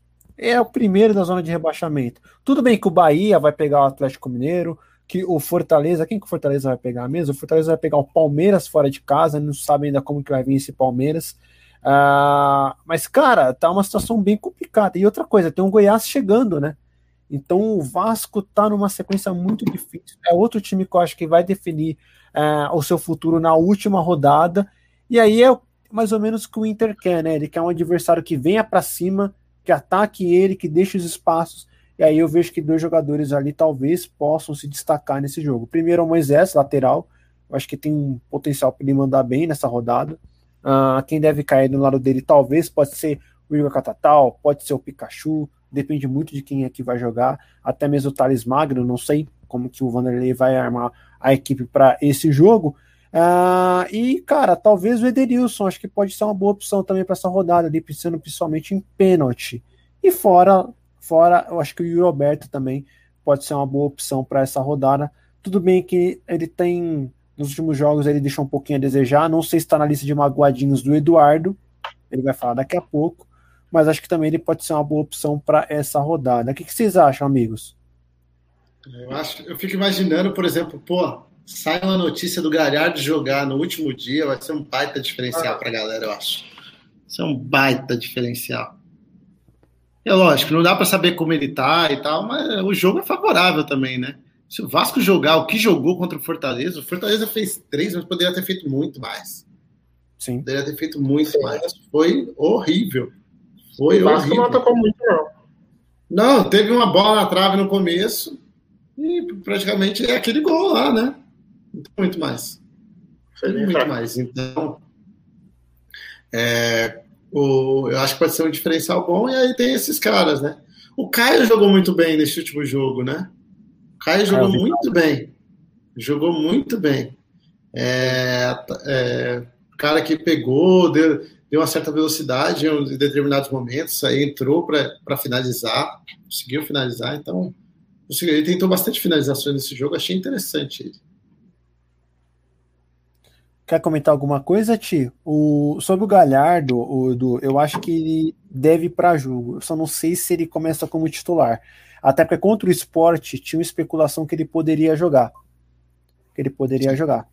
É, só que aí de última hora cancelaram né, a participação dele, preferiram vetar. Mas acho que ele já vai estar disponível já para essa rodada, ainda mais contra o Vasco, um time que ele particularmente tem muita mágoa, né, da forma como ele saiu e ele vai querer jogar com todas as forças possíveis nesse jogo, né? Quer comentar, Ti? Eu acho que vocês já falaram bastante. Eu até comentei no jogo passado que em questão defensiva o Cuesta estava interessante, né? Então, é, nessa rodada vai acabar para a maioria nem sendo tanta opção, não só pelo jogo, mas é, por cartoleta, né? Porque é, vai estar tá bem complicado de cartoleta, muito provavelmente, mas é, é opçãozinha aí para a rodada também. Sim, exatamente. É, o Guilherme comentou, Galhardo lei do ex, exatamente, e o Vasco é um time que ele tá, tá mordido ainda, da forma como ele saiu não ficou legal. O Ti, escolhe um jogo aí pra gente poder comentar, ou vocês querem falar mais alguma coisa de Vasco e Inter? Não, eu vou escolher aqui, desce lá em Esporte Bragantino, né? Acho que Acho que no fim das contas o, o Sport ganhou, mas é um time fraco, assim, né? No geral. E eu acredito que, que o Bragantino seja um time para olhar aí, né? É, Claudinho voltando a ser uma, uma opção que pode imitar aí nessa rodada. Eu acho que, acho que o Bragantino vai bem para cima do, do time do esporte é, para conseguir mais, mais alguns pontos e tentar alguma coisa. Mas o esporte é bem, é bem fraquinho, né? E mesmo em casa e tal, eu não sei se vai conseguir segurar o Bragantino, que é bem ofensivo, não. Sim, acho que tem dois nomes interessantes também para esse jogo, além do Claudinho, que um é o Aderlan, acho que pode ser uma boa opção para essa rodada. Deve bater de frente, por exemplo, com o Júnior Tavares ou com o Sander, depende de quem vai jogar na ponta, até porque o Marquinhos está suspenso para essa rodada. Na lateral esquerda poderia ser o Edmar, ali pensando mais a parte defensiva, porém ele está suspenso, que acho que eu acho que vai jogar o Luan Cândido, é Luan Cândido, né? Lucas Cândido, eu sempre confundo Luan com Lucas. É, tem que ver quem vai jogar, porque quem deve cair ali na ponta. Oi? É uma dúvida ainda quem, quem desses jogam. É. Pode ser é. é o Cândido, tem o Everson também. Isso, exatamente. E aí do lado direito pode ser o Patrick, ou então jogar o, o agora me fugiu o nome dele, o Raul Prata, ainda não sabe quem é que vai jogar, ou então até mesmo o Everton, o cara que fez três gols impedido e pediu música no Fantástico. Ainda não sabe quem é que vai jogar. Mas eu vejo que os laterais do Red Bull também pode ser uma boa opção. Até porque os últimos jogos aí, o esporte tem cedido muitos pontos para laterais. Pode ser uma boa opção. Ah, tem outro nome também, acho que é o Lucas Evangelista, se não me engano, acho que ele está voltando para essa rodada também ficar disponível. Eu acho que é o Lucas Evangelista, não lembro agora de cabeça. Não, ele, ele volta a ficar. Só não sabe se ele vai começar jogando, é, né? Mas exatamente. a tendência é que ele fique disponível de novo. Exatamente. Uh, quer comentar, Du? Falar um pouquinho desse não, jogo? Eu queria comentar que, tipo, é, é o tipo de jogo que eu gosto de colocar o Claudinho, porque eu, eu acho que o Claudinho. Lógico, quando o Flamengo foi um jogo meio diferente, o Flamengo tinha uma tática bem definida de parar ele com falta ali, dobrar a marcação e tal. Então ele acabou fazendo pontuação básica mesmo assim, mas esses jogos ele costuma ele costuma participar muito ofensivamente esses jogos que o que o Bragantino domina, né? Porque como ele sai um pouco da área também, ele não fica lá entre os zagueiros só. Então ele acaba ele acaba chutando diversos lugares, acaba sofrendo muita falta. Então a tendência dele conseguir uma pontuação básica já é muito alta por, por, nesses jogos que o Bragantino domina, né? Então acaba que ele é muito interessante. E eu acho que os, o, o, ataque do Bragantino pode ser interessante, né? O Ítalo vem de, de dois jogos interessantes, jogos bons, fazendo pontos, não só com gol, mas fazendo mais pontos ainda. E eu acho que tipo, esse jogo, é, eu acho que vai depender muito de quando sair o primeiro gol. Se o Bragantino faz um gol no começo, aí eu acho que vai ter muitas oportunidades é, para o Ítalo, por exemplo, para o Elinho se aproveitar. Agora, se não sair o primeiro, aí fica um pouco mais difícil. Né? Mas é, olhando pela possibilidade do, do Bragantino fazer um gol cedo, aí o esporte tem que sair, o esporte não sabe sair, o esporte sabe defender. É defender e pronto. É, tanto que defende, escolheu defender até contra o Botafogo. Então, é, é porque o time está de, bem definido que não quer atacar mesmo. Então, se toma um gol rápido, aí desestrutura totalmente o esporte. Sim, eu fiz, um, eu fiz um, uma pesquisa rápida aqui do Claudinho contra times do Z4, tá? Todos os times estão lá embaixo da tabela. Cinco gols e duas assistências. Nossa, muito. É, contra times do Z4. Tem alguns jogos que ele não fez nem gol nem assistência, mas fez boas pontuações. Tirando contra o Vasco aqui, que ele fez um ponto só. Um detalhe que o Guilherme comentou aqui, ó, todos os atacantes do Bragantino têm aparecido bem nos últimos jogos. É, eu destaco aqui o Elinho e o Arthur. Eu acho que o Arthur fez uma boa partida contra o Flamengo. E o Elinho, nos últimos jogos aí, tem aparecido, tem sido até interessante. Bem diferente daquele Elinho dos tempos de São Paulo. Vocês concordam? Sim, sim. Com certeza. É, ele está muito participativo ali. É, ele, é, não só participativo, né? Não é nem que ele está muito participativo. As participações dele têm sido é, decisivas. Ele é o contrário do Arthur. O Arthur, o Arthur aparece toda hora. Só que o Arthur não define bem a jogada. O Elinho ele tem tipo um chute, um passe para finalização no jogo e ele se envolve em gol. O Arthur tem tipo 10 jogos fazendo três, três, quatro finalizações e não se envolve em gol, né? É bem o contrário. Assim. O Arthur participa muito o tempo inteiro, só que não é efetivo. Não costuma ser efetivo. Já o Elinho, não. As poucas vezes que ele participa das jogadas ofensivas ali, ele acaba se envolvendo em gol, né? Acaba definindo bem as jogadas. Sim. Uma última pergunta eu vou fazer até aqui para a gente poder discutir, não sei se vocês concordam ou não. É, vocês acham que o esporte pode partir para uma, uma, uma, estratégia semelhante que ele utilizou contra o Inter, jogar com cinco atrás? Não Até sei se vai. Eu acho que não. Eu acho que não vai. Eu acho que não vai. Eu em tenho a impressão que não. Que não vai. Que vai. Eu acho que foi muito. Foi muito pelo. Não é nem questão de assim é mais defensivo ou ofensivo. É que eu acho que os três zagueiros foram bem específicos para a jogada aérea do, do Inter, porque o Inter ia tentar muito a bola aérea. Eu acho que foi bem por isso. Porque se ele ficar com. Ele vai, vai colocar três zagueiros, aí vai colocar três zagueiros, aí vai ter o Ídolo ali. Cara, vai dar muito. Vai acabar dando mais espaço pro Claudinho ainda do que se colocasse dois zagueiros só, e aí dois volantes dobrando a marcação no Claudinho e tal. Então, eu imagino que ele vai fazer, que é uma coisa mais de jogo. Ele analisando o jogo, ele vai colocar.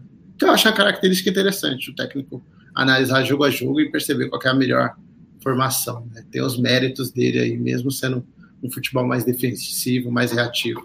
Mas eu, eu imagino que ele iria com, na minha cabeça, ele iria com dois, né? A não ser se ele gostou muito da partida, da última partida do, do esporte, ele quiser aproveitar. Quer comentar, tio, ou não? Acho que vocês já contemplaram já um pouco das minhas opiniões. Já.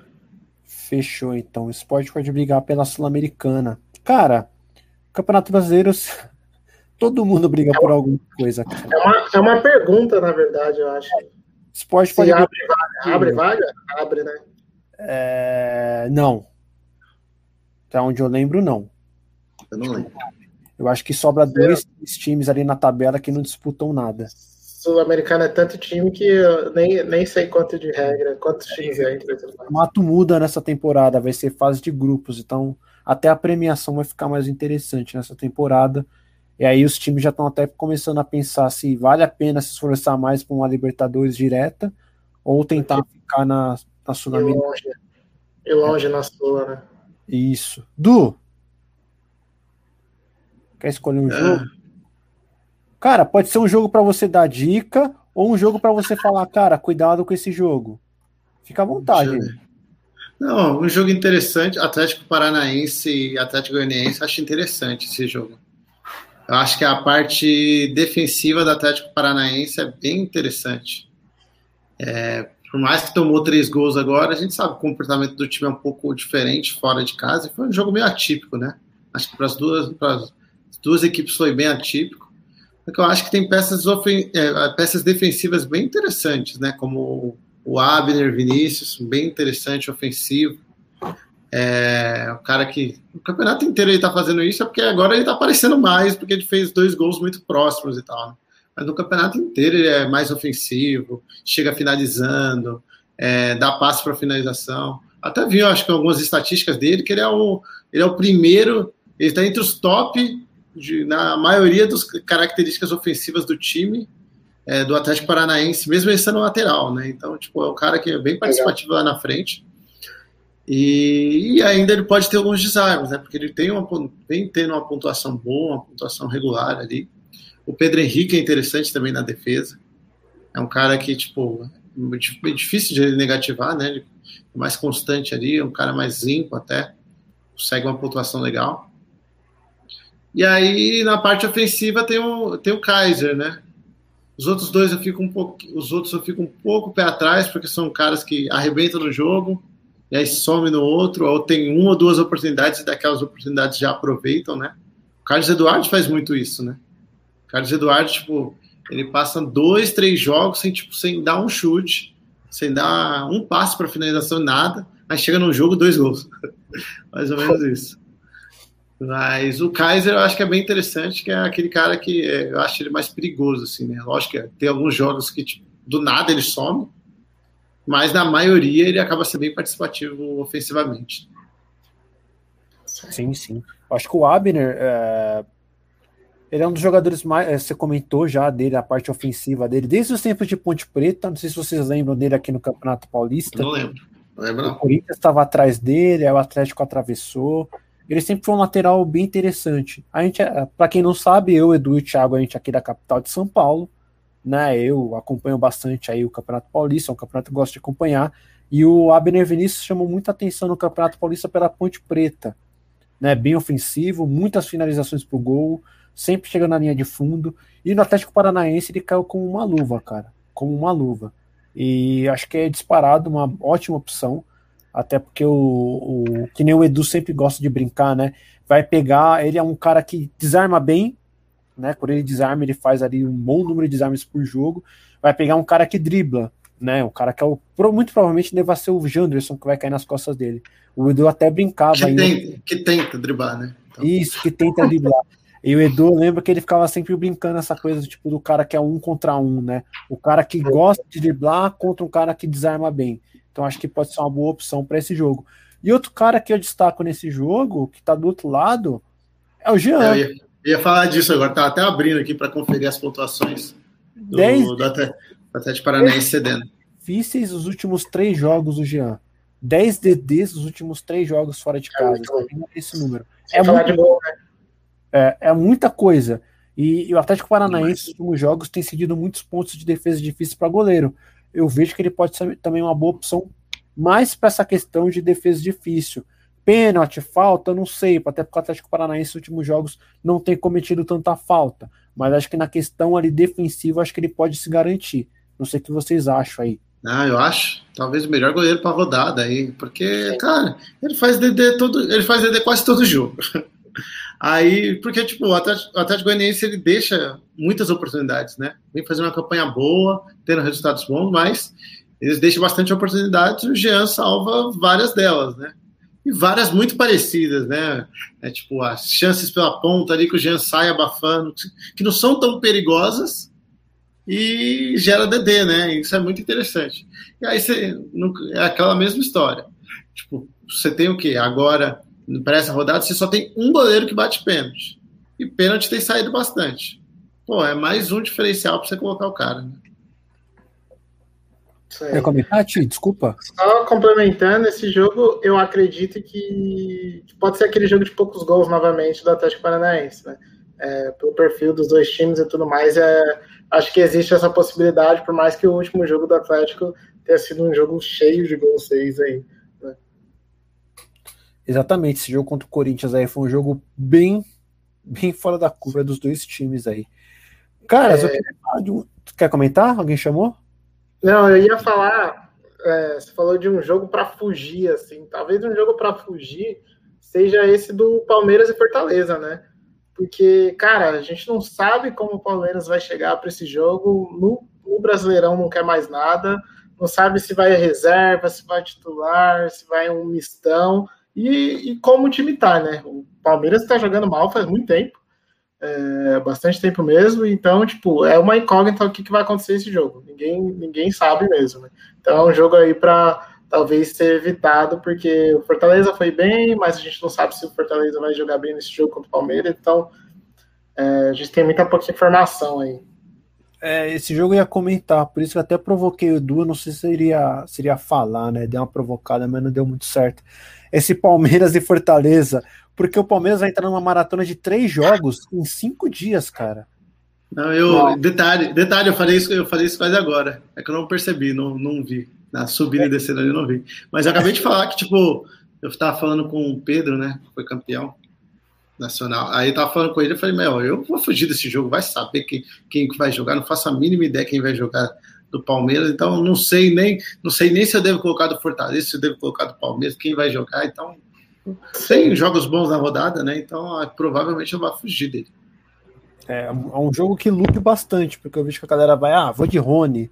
Ah, porque o Fortaleza cede isso, cede aquilo outro.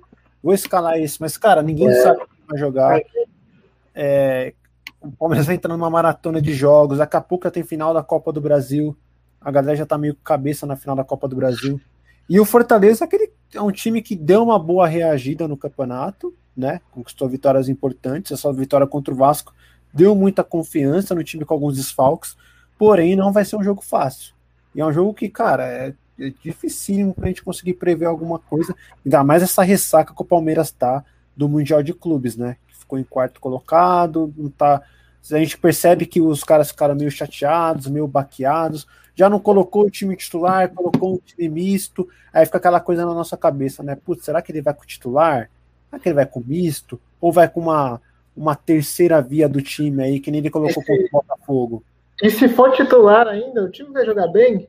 Porque ele não tá jogando bem, sabe? É. Já começa. Quando você tem que adivinhar quem joga, já é um bom sinal para sair fora, né? Sim, sim. O comentário que eu te fiz agora, até comentei lá no Twitter, teve uma galera que criticou, mas beleza, não tem problema nenhum. Cara, os últimos 15 jogos do Palmeiras, eu lembro de três bons jogos: Corinthians, River Plate lá e o Grêmio aqui. Metade do Grêmio aqui ainda, hein? Metade do Grêmio. Metade, só o primeiro tempo. Só o primeiro tempo. É. Vocês lembram de algum outro jogo do Palmeiras? O Palmeiras jogou bem. Jogou bem. Deixa, eu não lembro, deixa, cara. Deixa, deixa, não. deixa eu dar uma olhada. Deixa eu dar uma olhada qual, o que, que tá incluso nos, nos 15 aí. Eu tô falando porque eu lembro. Sim, sim, porque eu lembro que, tipo, depois do River só teve esse contra o Corinthians e, e meio tempo contra o Grêmio. Isso eu lembro. Ah, depois do River foi. Agora, deixa eu só ver quantos jogos são aqui. Ó.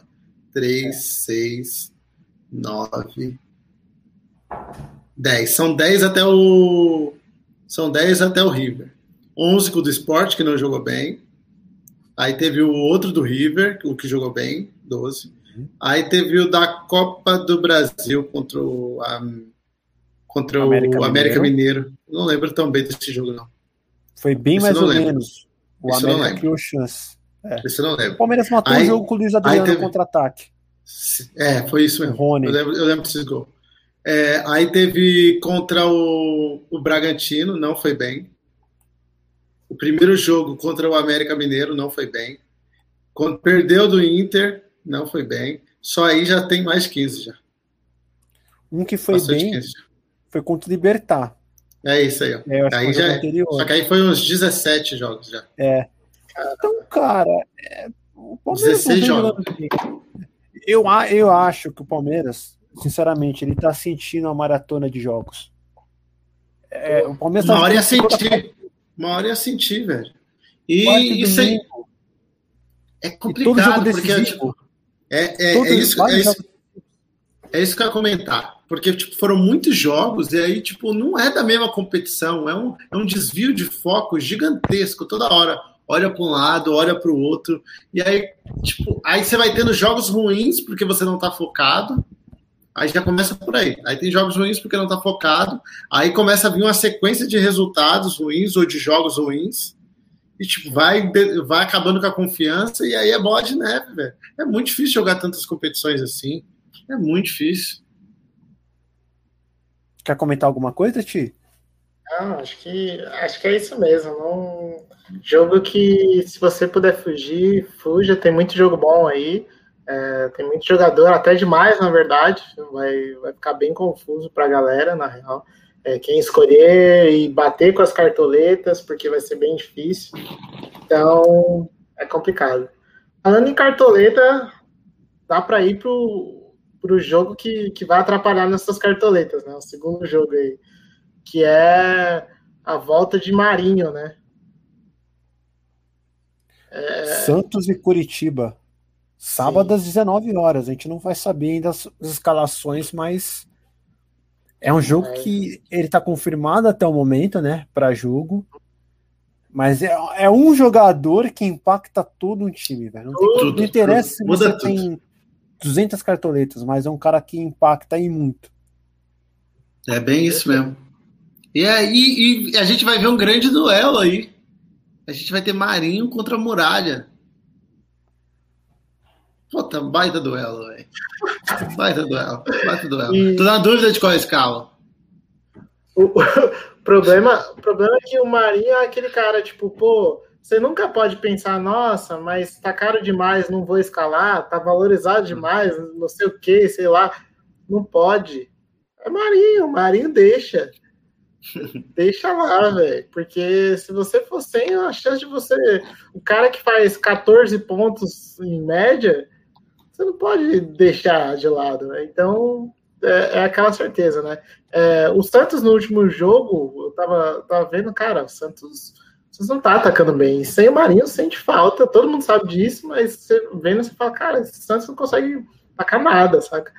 E, e foi muito foi muito pouco ofensivo e agora com a volta do Marinho é, é, é a chance aí do, do time tentar alguma coisa agora, né? E ficar melhor posicionado no Brasileirão. Porque sem o Marinho não, não pontua praticamente. Né? O, o jogo contra o, o, Atlético lá em Goiás foi muito ruim, o Santos inteiro, cara. Foi. O Santos, encontrou o Santos, um golzinho o, sem vergonha, Santos, velho. E o Santos só encontrou esse gol, provavelmente, porque o. Expulso. Porque ele teve expulso, né? Teve expulso. Porque você olha, você olha antes daquele lance, você não, não vê o Santos atacando. Aí tem a expulsão, aí o Santos começa a atacar. Aí, o, aí começa a jogar bola na área, principalmente o Soteudo. É, pegando a bola, cortando, jogando na área, e até que saiu o pênalti. Mas realmente o Santos, o Santos não produz. O Santos não produz. Não, o Santos para mim é outro. O Santos para mim, sem o Marinho, o Marinho é tão importante que o Santos fica pior ofensivo e defensivamente, porque já não mantém a bola lá na frente, já começa, tipo, já não tem o perigo todo, então, tipo, os times jogam mais à vontade. Eu acho que o Marinho ele afeta totalmente o time inteiro do Santos, tanto ofensivo quanto defensivamente, por incrível que pareça. É aquele tipo de jogador que altera todo o time, né? Todo mundo que tá lá é, é tipo, é tipo, é tipo os nossos times com a cartoleta. É, altera o time inteiro lá na frente, lá atrás, altera tudo o fato do Marinho jogar. Sim, exatamente.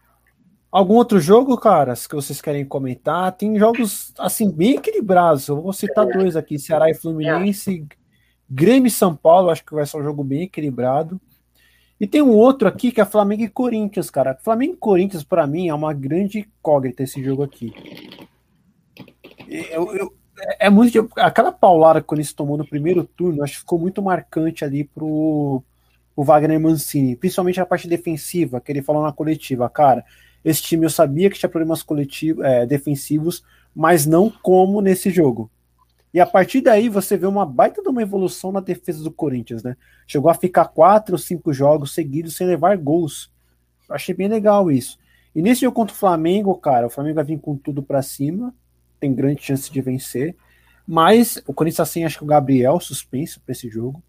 Se não me engano, é o Gabriel. Mas eu acho que não vai ser jogo fácil pro Flamengo, não. O que vocês acham? Eu tenho receio, velho, porque o Corinthians, o Corinthians hoje, eu tô vendo, tá sem o Gabriel mesmo. Sem o Gabriel e o Vital. o Corinthians hoje ele tem apagões. Porque, é. tipo, o Corinthians teve essa época aí defensivamente sensacional. Só que aí depois disso é muito inconstante. Olha, se eu olhar os últimos jogos do Corinthians, a quantidade de gols que tomou é muito alta. É muito alta. Não tomou gol pro esporte porque é o esporte fora de casa, né? Esporte que cede, cede SG para todo mundo fora de casa, menos pro Inter agora, né? Mas então me preocupo, eu me preocupo defensivamente com o Corinthians bastante. Porque ó, o Corinthians ó, tomou três do Atlético Paranaense, aí tomou um do Ceará, tomou dois pro Bahia, tomou dois pro Bragantino, aí não tomou pro Esporte, tomou quatro pro Palmeiras. Então é uma sequência de muitos gols to tomados e são gols, tipo, o time parece que ele apaga, ele toma um, ele toma um, ele fica meio perdido. Então, o problema é isso... é o volume, né? O volume do Flamengo é muito alto. Uhum. É, então, tipo, não dá. O Flamengo não dá espaço para um time ter um apagão desse. Então, eu tenho receio nesse sentido. Porque o Mancini tem a tradição de pegar e, tipo, do nada montar uns times muito bem defensivamente, assim, em jogos difíceis, né? A gente já tem várias rodadas nos anos aí frustrantes de você tá jogando contra um time tá apostando ofensivamente no time contra o Mancini, ele pega e faz uma retranca lá e dá certo. Mas eu acho que, tipo, esse é um jogo que eu acho que vale sim a pena apostar nos caras que são fora de série do Flamengo. Aí eu, eu ainda acho que vale a pena. Tipo, um Arrascaeta e Gabigol, para mim, vale a pena, com certeza, porque para mim eles são, nas oportunidades que eles têm nos jogos, é muito acima do que qualquer outro jogador, né? É, da sua da sua posição. Então, para mim, eles valem muito a pena, porque, querendo ou não, contra quem que o Flamengo não produz muito ofensivamente? O Flamengo, o Flamengo tem que estar tá mal, não depende do outro time. O Flamengo tem que estar tá muito mal o Flamengo não produzir ofensivamente. Pode até não fazer gol, mas agora o time não produzir ofensivamente, é, geralmente é mais culpa dele do que culpa do, do adversário. É o time que o jogo. Exatamente. Ô Ti, estão pedindo um negócio aqui para você aqui, ó, no chat. Flamengo vai passar o carro? Cara, não quem, sei. Quem vai passar o carro? Escolhe um. Não, vamos, vamos, vamos, vamos voltar para os jogos lá. Quem o carro? O Mateuzinho perguntou aqui, aqui fui, acho que sumiu a pergunta dele aqui. Ele queria saber de você quem é que vai passar o carro. Show. Aqui, ó. Pra você ler aí, ó. Tiago, quem vai passar o carro na rodada? A última esporte passou no Inter, hein? KKKKK. Meu, essa rodada tá difícil falar um, mas. O, no, da massa. Jogo... Putz, velho. Eu, eu, eu, até pensei no Santos, sabia? Cheguei Marinho, a pensar no Santos. Por causa Marinho do Marinho. Muralha? Ou por causa do Muralha? Marinho Muralha. Marinho Muralha é, um, é uma dupla perfeita, né? Acho que eles encaixam. O que o Marinho vai chutar nesse jogo não tá escrito. O Curitiba está bastante desfalcado para esse jogo, eu não duvido nada, não. Acho que ele vai chutar até a bandeirinha de escanteio, velho. Ah, ele vai chutar muito, cara. Mas é que o, o, o, não tem zagueiro esse time, né? Que joga um meia, um cara que é naturalmente meia, ou ele já jogava de. Ele joga improvisado. Sabino não pode por conta de contrato, o Rodolfo acho que tá lesionado, né? O Curitiba vai todo remendado, cara. Ah, todo é. remendado. Acho que o vrum, vrum da noite, quem pode passar o carro mesmo, é... acredito que é o Santos. É, também acho.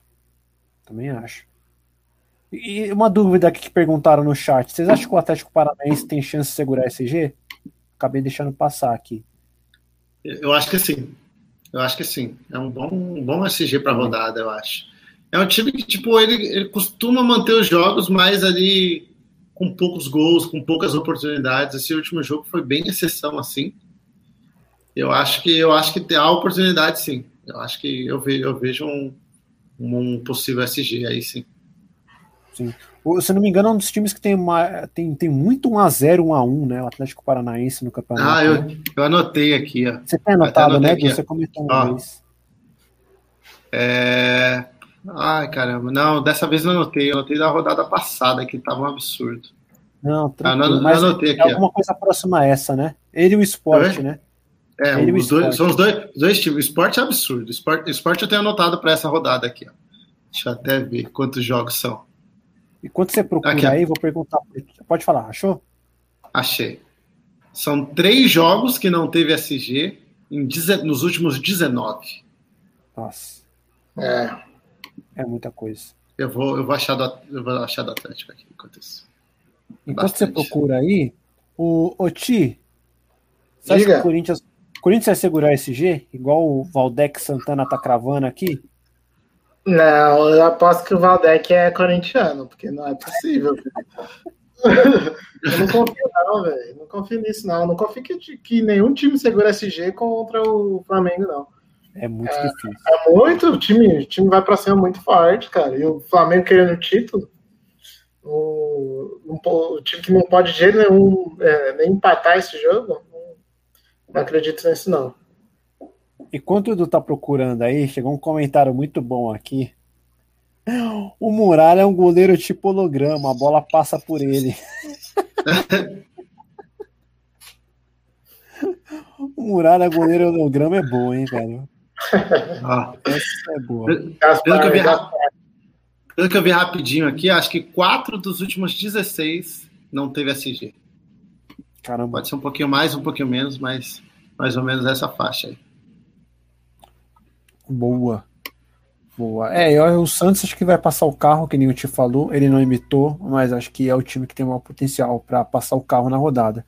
Se fosse aquele Atlético Mineiro que a gente conhecia no início do campeonato, a gente poderia falar com o Atlético Mineiro. Mas como é um time com que é, caiu muito de produção, a gente está até com o pé atrás nesse Atlético Mineiro aí. É, e o Bahia, nas últimas rodadas, não tem tomado tantos gols quanto, quanto estava tomando na época do Mano Menezes. É, não sei, acho que vence, mas não vai ser aquele placar, nossa, venceu, convenceu, não. 1x0, 2x0 ali, sabe? 2x0 é faz bastante sentido para mim. É. 2x0 e é isso. Uh, Grêmio e São Paulo, vocês querem comentar, cara? Grêmio São Paulo, Ceará e Fluminense? Jogos Grêmio São Paulo, eu acho, eu acho que eu acho que você acho que vai ser um jogo bem movimentado, essa tendência. Você olha os últimos, você olha os jogos dos dois, são jogos que as duas equipes têm bastante oportunidades, né? Então a, ten, a tendência aí é de ter gols para os dois lados, né? Nesse jogo, pelo menos é assim que eu vejo. É, o Grêmio, tipo, todo as últimas rodadas tudo produzindo muito ofensivamente, só que deixando muitas oportunidades lá atrás. O São Paulo vem mal, adora um a um por aí. Então, eu acho que é um jogo de oportunidade para os dois lados.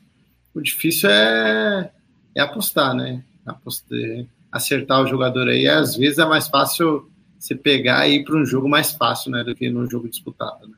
mesmo sendo uma tendência de jogo de gols. E para você, Ti?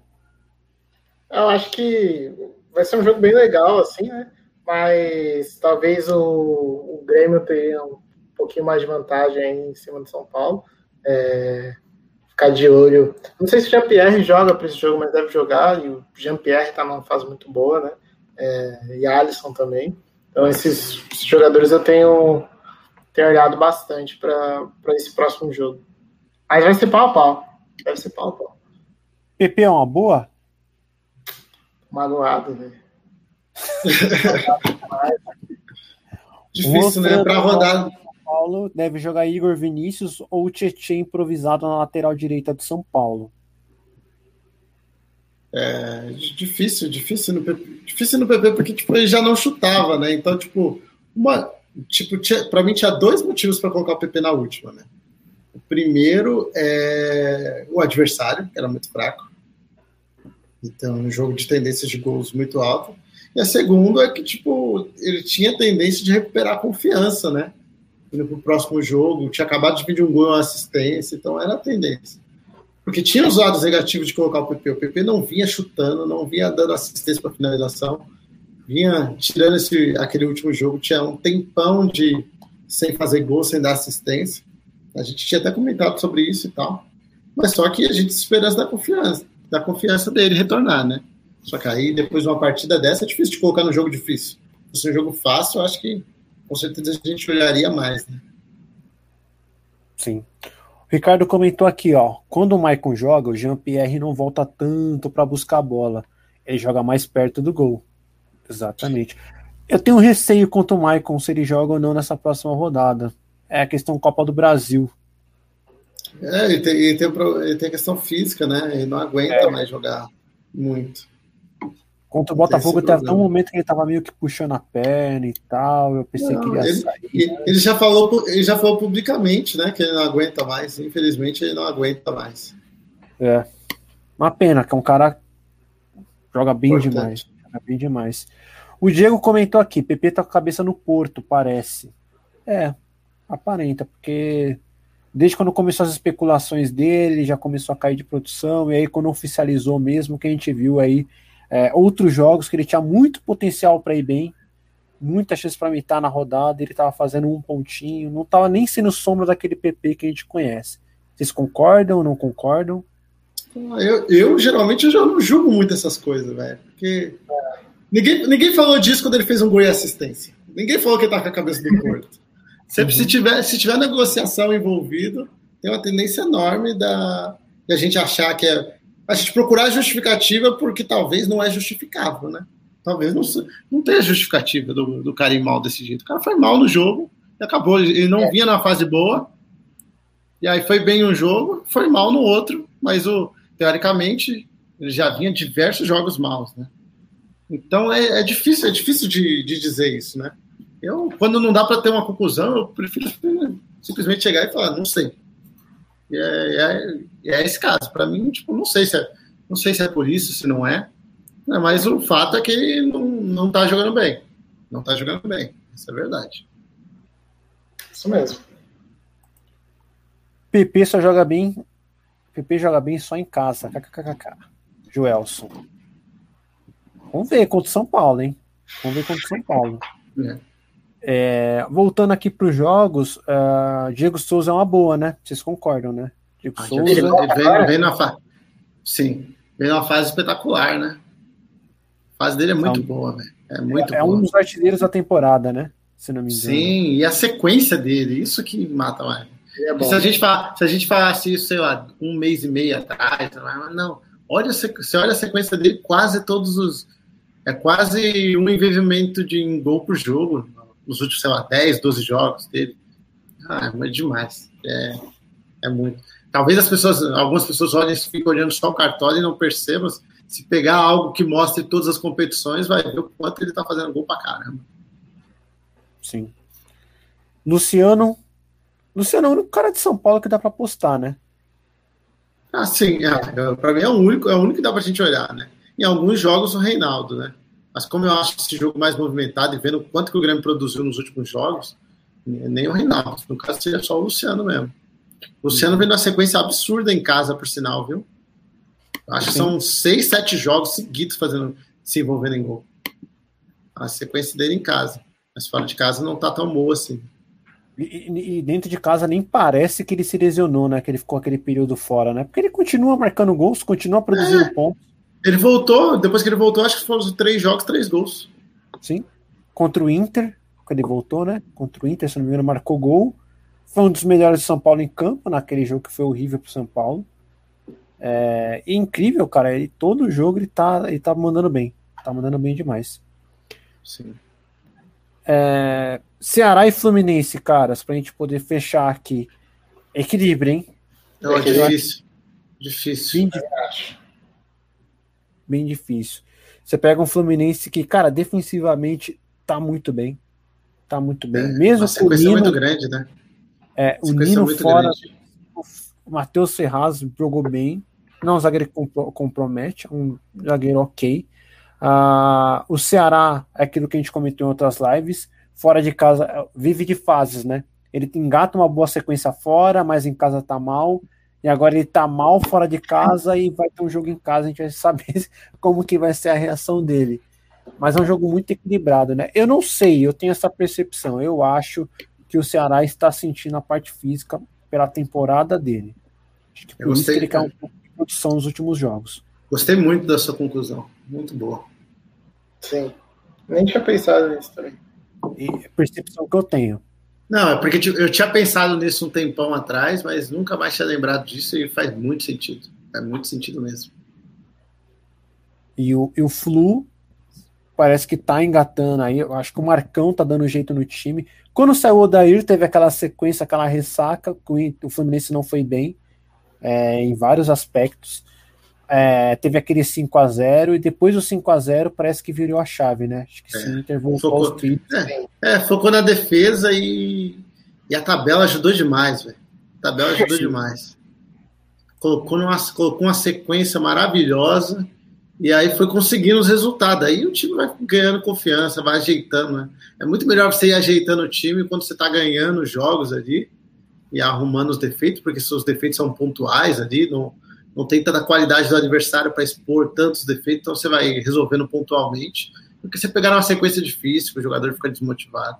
Aí pegou uma sequência de vários jogos bem, agora o time está confiante, jogou contra o time mais forte agora e conseguiu manter a consistência defensiva. E agora é uma fase, né? Agora é seguir na sequência da fase. Aí eu acho que a tabela ajudou bastante e também o foco no sistema defensivo depois da, da goleada lá que tomou, né, do Corinthians. Exatamente. Quer comentar, Tia, alguma coisa de Ceará e Flu? Eu acho que é, é aquela grande dúvida, né? O Flu, será que o Flu vai continuar jogando bem? Pegou contra, contra o Atlético Mineiro, não atacou direito, né? A gente mal viu, viu lances do, do Fluminense contra. O, a posse de bola do Atlético Mineiro foi muito alta. Né? O- a- quanto que bateu? Acho que bateu quase 73%. É, eu não lembro agora, deixa eu dar uma olhada aqui. Acho tinha, tinha dado uma olhada. E, tipo, isso lá na, na casa do Fluminense e tudo mais. Então, tipo, não sei se o, se o Fluminense vai ter uma postura boa nesse jogo. Então, é, misturado com o cansaço do Ceará, é, é bem pau a pau, assim. Eu ia dizer até um empate. né? Mas tem que ver se o Vina vai conseguir voltar a marcar pontos, né? É, também com o pênalti ele consegue ir melhorando a pontuação, mas o Vina não, não tá chutando, né, direito. Isso tá, é meio preocupante, né, que o Vina era um cara que chutava muito. Então, fica nessa dúvida. 73% de posse de bola teve o Atlético Mineiro. É muita coisa. É muita É. coisa. É muita coisa. O, o Ricardo comentou aqui, a queda de pontuação do Sobral deve ao fato dele estar jogando de segundo volante. O Lima que está fazendo a função dele. É, início do campeonato o Sobral jogava na ponta e ele, ele recua um pouco mais ali, até para auxiliar, para melhorar a saída de bola, né? Só Ele não Sobral, tinha quando tinha o Charles ali. o Sobral, o Sobral caiu de produção antes de trocar de posição, viu? Só esse Sim. detalhe. Ele caiu de produção, ele estava jogando lá, aí arrebentou no começo do campeonato, aí caiu de produção de pontos, analisando pontos, caiu de produção de pontos, aí ele, ele começou a jogar ali de volante, aí retornou os pontos, passou umas duas, três rodadas, retornou os pontos, e agora não tem, não tem, não, não tem uma constante mais. Mas ele caiu de produção antes de, de mudar de Uhum. posição. Sim. Quer apontar alguma coisa, que você tinha pedido a palavra? Eu cortei. Ah, tranquilo. O Aldário comentou: vale dizer que o Flu costuma deixar a bola com o adversário mesmo. Melhores chances do jogo foram do Fluminense, mesmo com Mas, tipo, pouca. nos, acré- nos acréscimos também, né? Foi. Uma situação, uma situação mais diferente ali, né?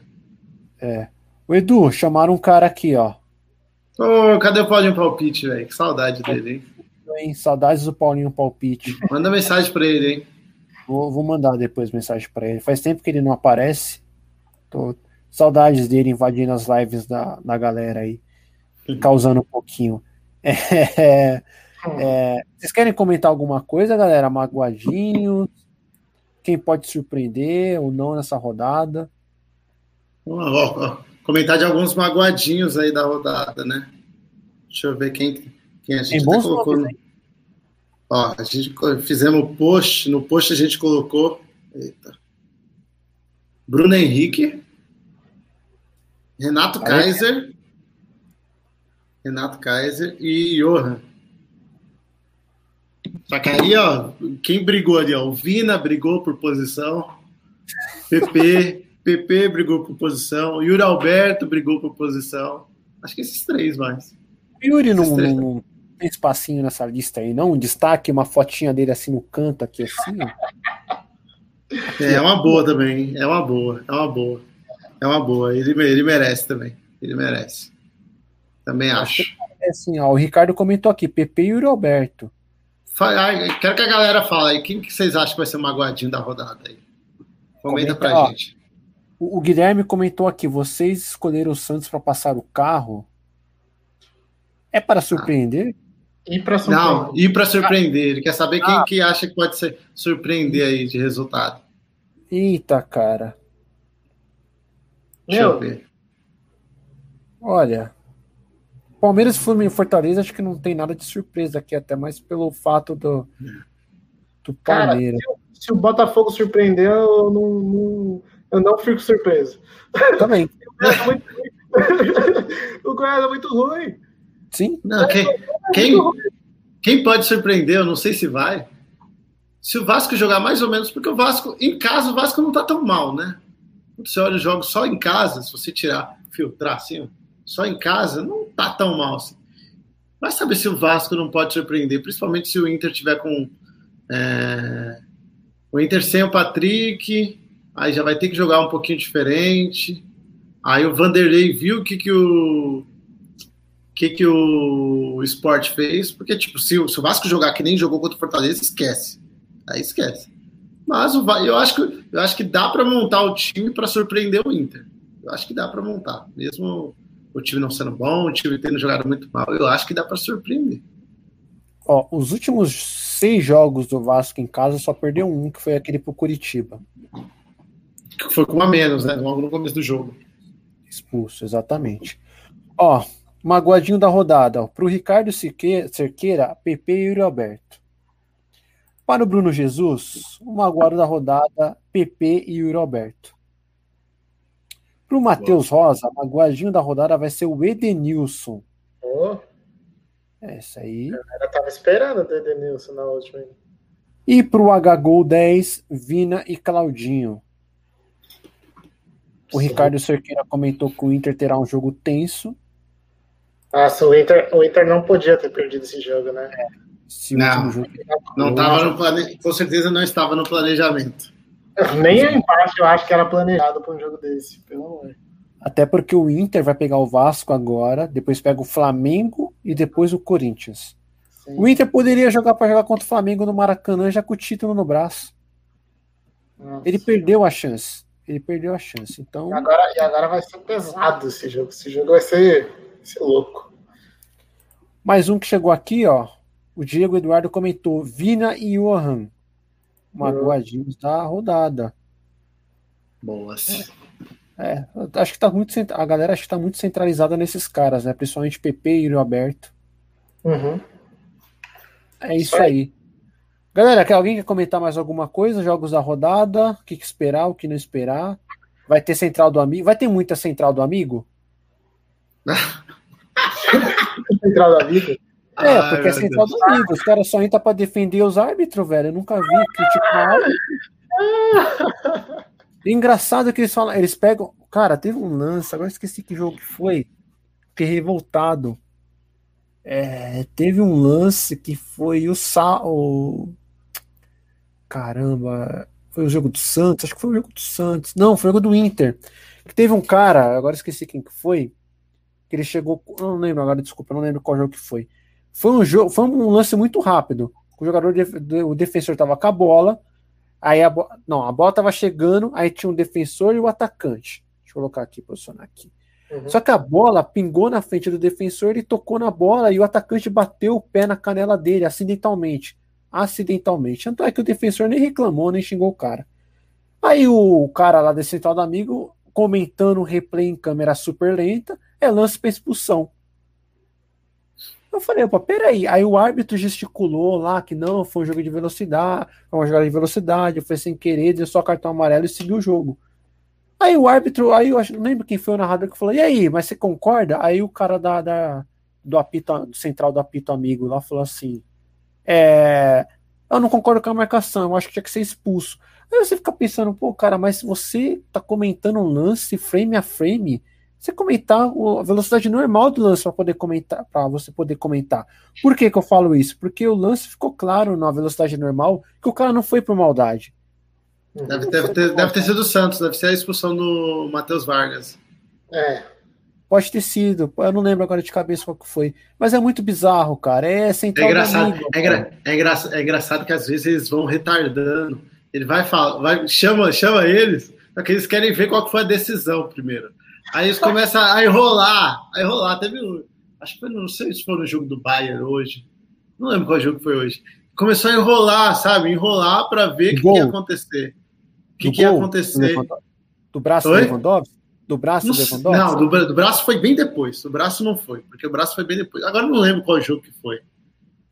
Não, não, não lembro qual jogo que foi. Sei que retardou muito tempo, muito tempo para falar. No jogo do Grêmio, o pênalti do PP foi a mesma coisa. Tava falando, tava falando que não foi pênalti. Aí ficou meio enrolando ali, enrolando. Aí chegou, opa, opa, foi olhando por esse ano, foi pênalti sim, foi pênalti sim. Cara, depois eu vou, eu vou mandar, eu vou postar um camarada meu imitando o Paulo César. Ele imita igualzinho, cara. Ele imitando a Lumena. Sabe aquele vídeo da Lumena apontando o dedo assim, ó? Ele fez narrando como se fosse a voz do Paulo César. Cara, é hilário. É muito bom, muito bom. É, então é isso, caras. Espero que a central do amigo não enche o saco nessa rodada, porque virou campeonato dos pênaltis nessa reta final. Tem pênalti para tudo quanto é lado. É, e é isso aí, galera. Tamo junto. Hoje foi uma live um pouquinho diferente. Para você que tá no chat aí nos comentários, manda aí, fala o que vocês acharam desse formato, se vocês gostaram ou não. Formato um pouquinho diferente por conta do calendário, tá? A gente a nossa proposta é fazer todas as rodadas até o final do Campeonato Brasileiro. Para você que está assistindo aqui ao vivo, muito obrigado. Para você que está ouvindo no formato de podcast também, muito obrigado. Dá um print, marca a gente nas suas redes sociais e aproveitar e mandar um abraço aqui para o Thiago e para Eduardo Cruz aqui. Obrigado por mais uma edição. Obrigado a todo mundo que está no chat aí. Tamo junto. Passa a bola para vocês falarem e se despedirem aí.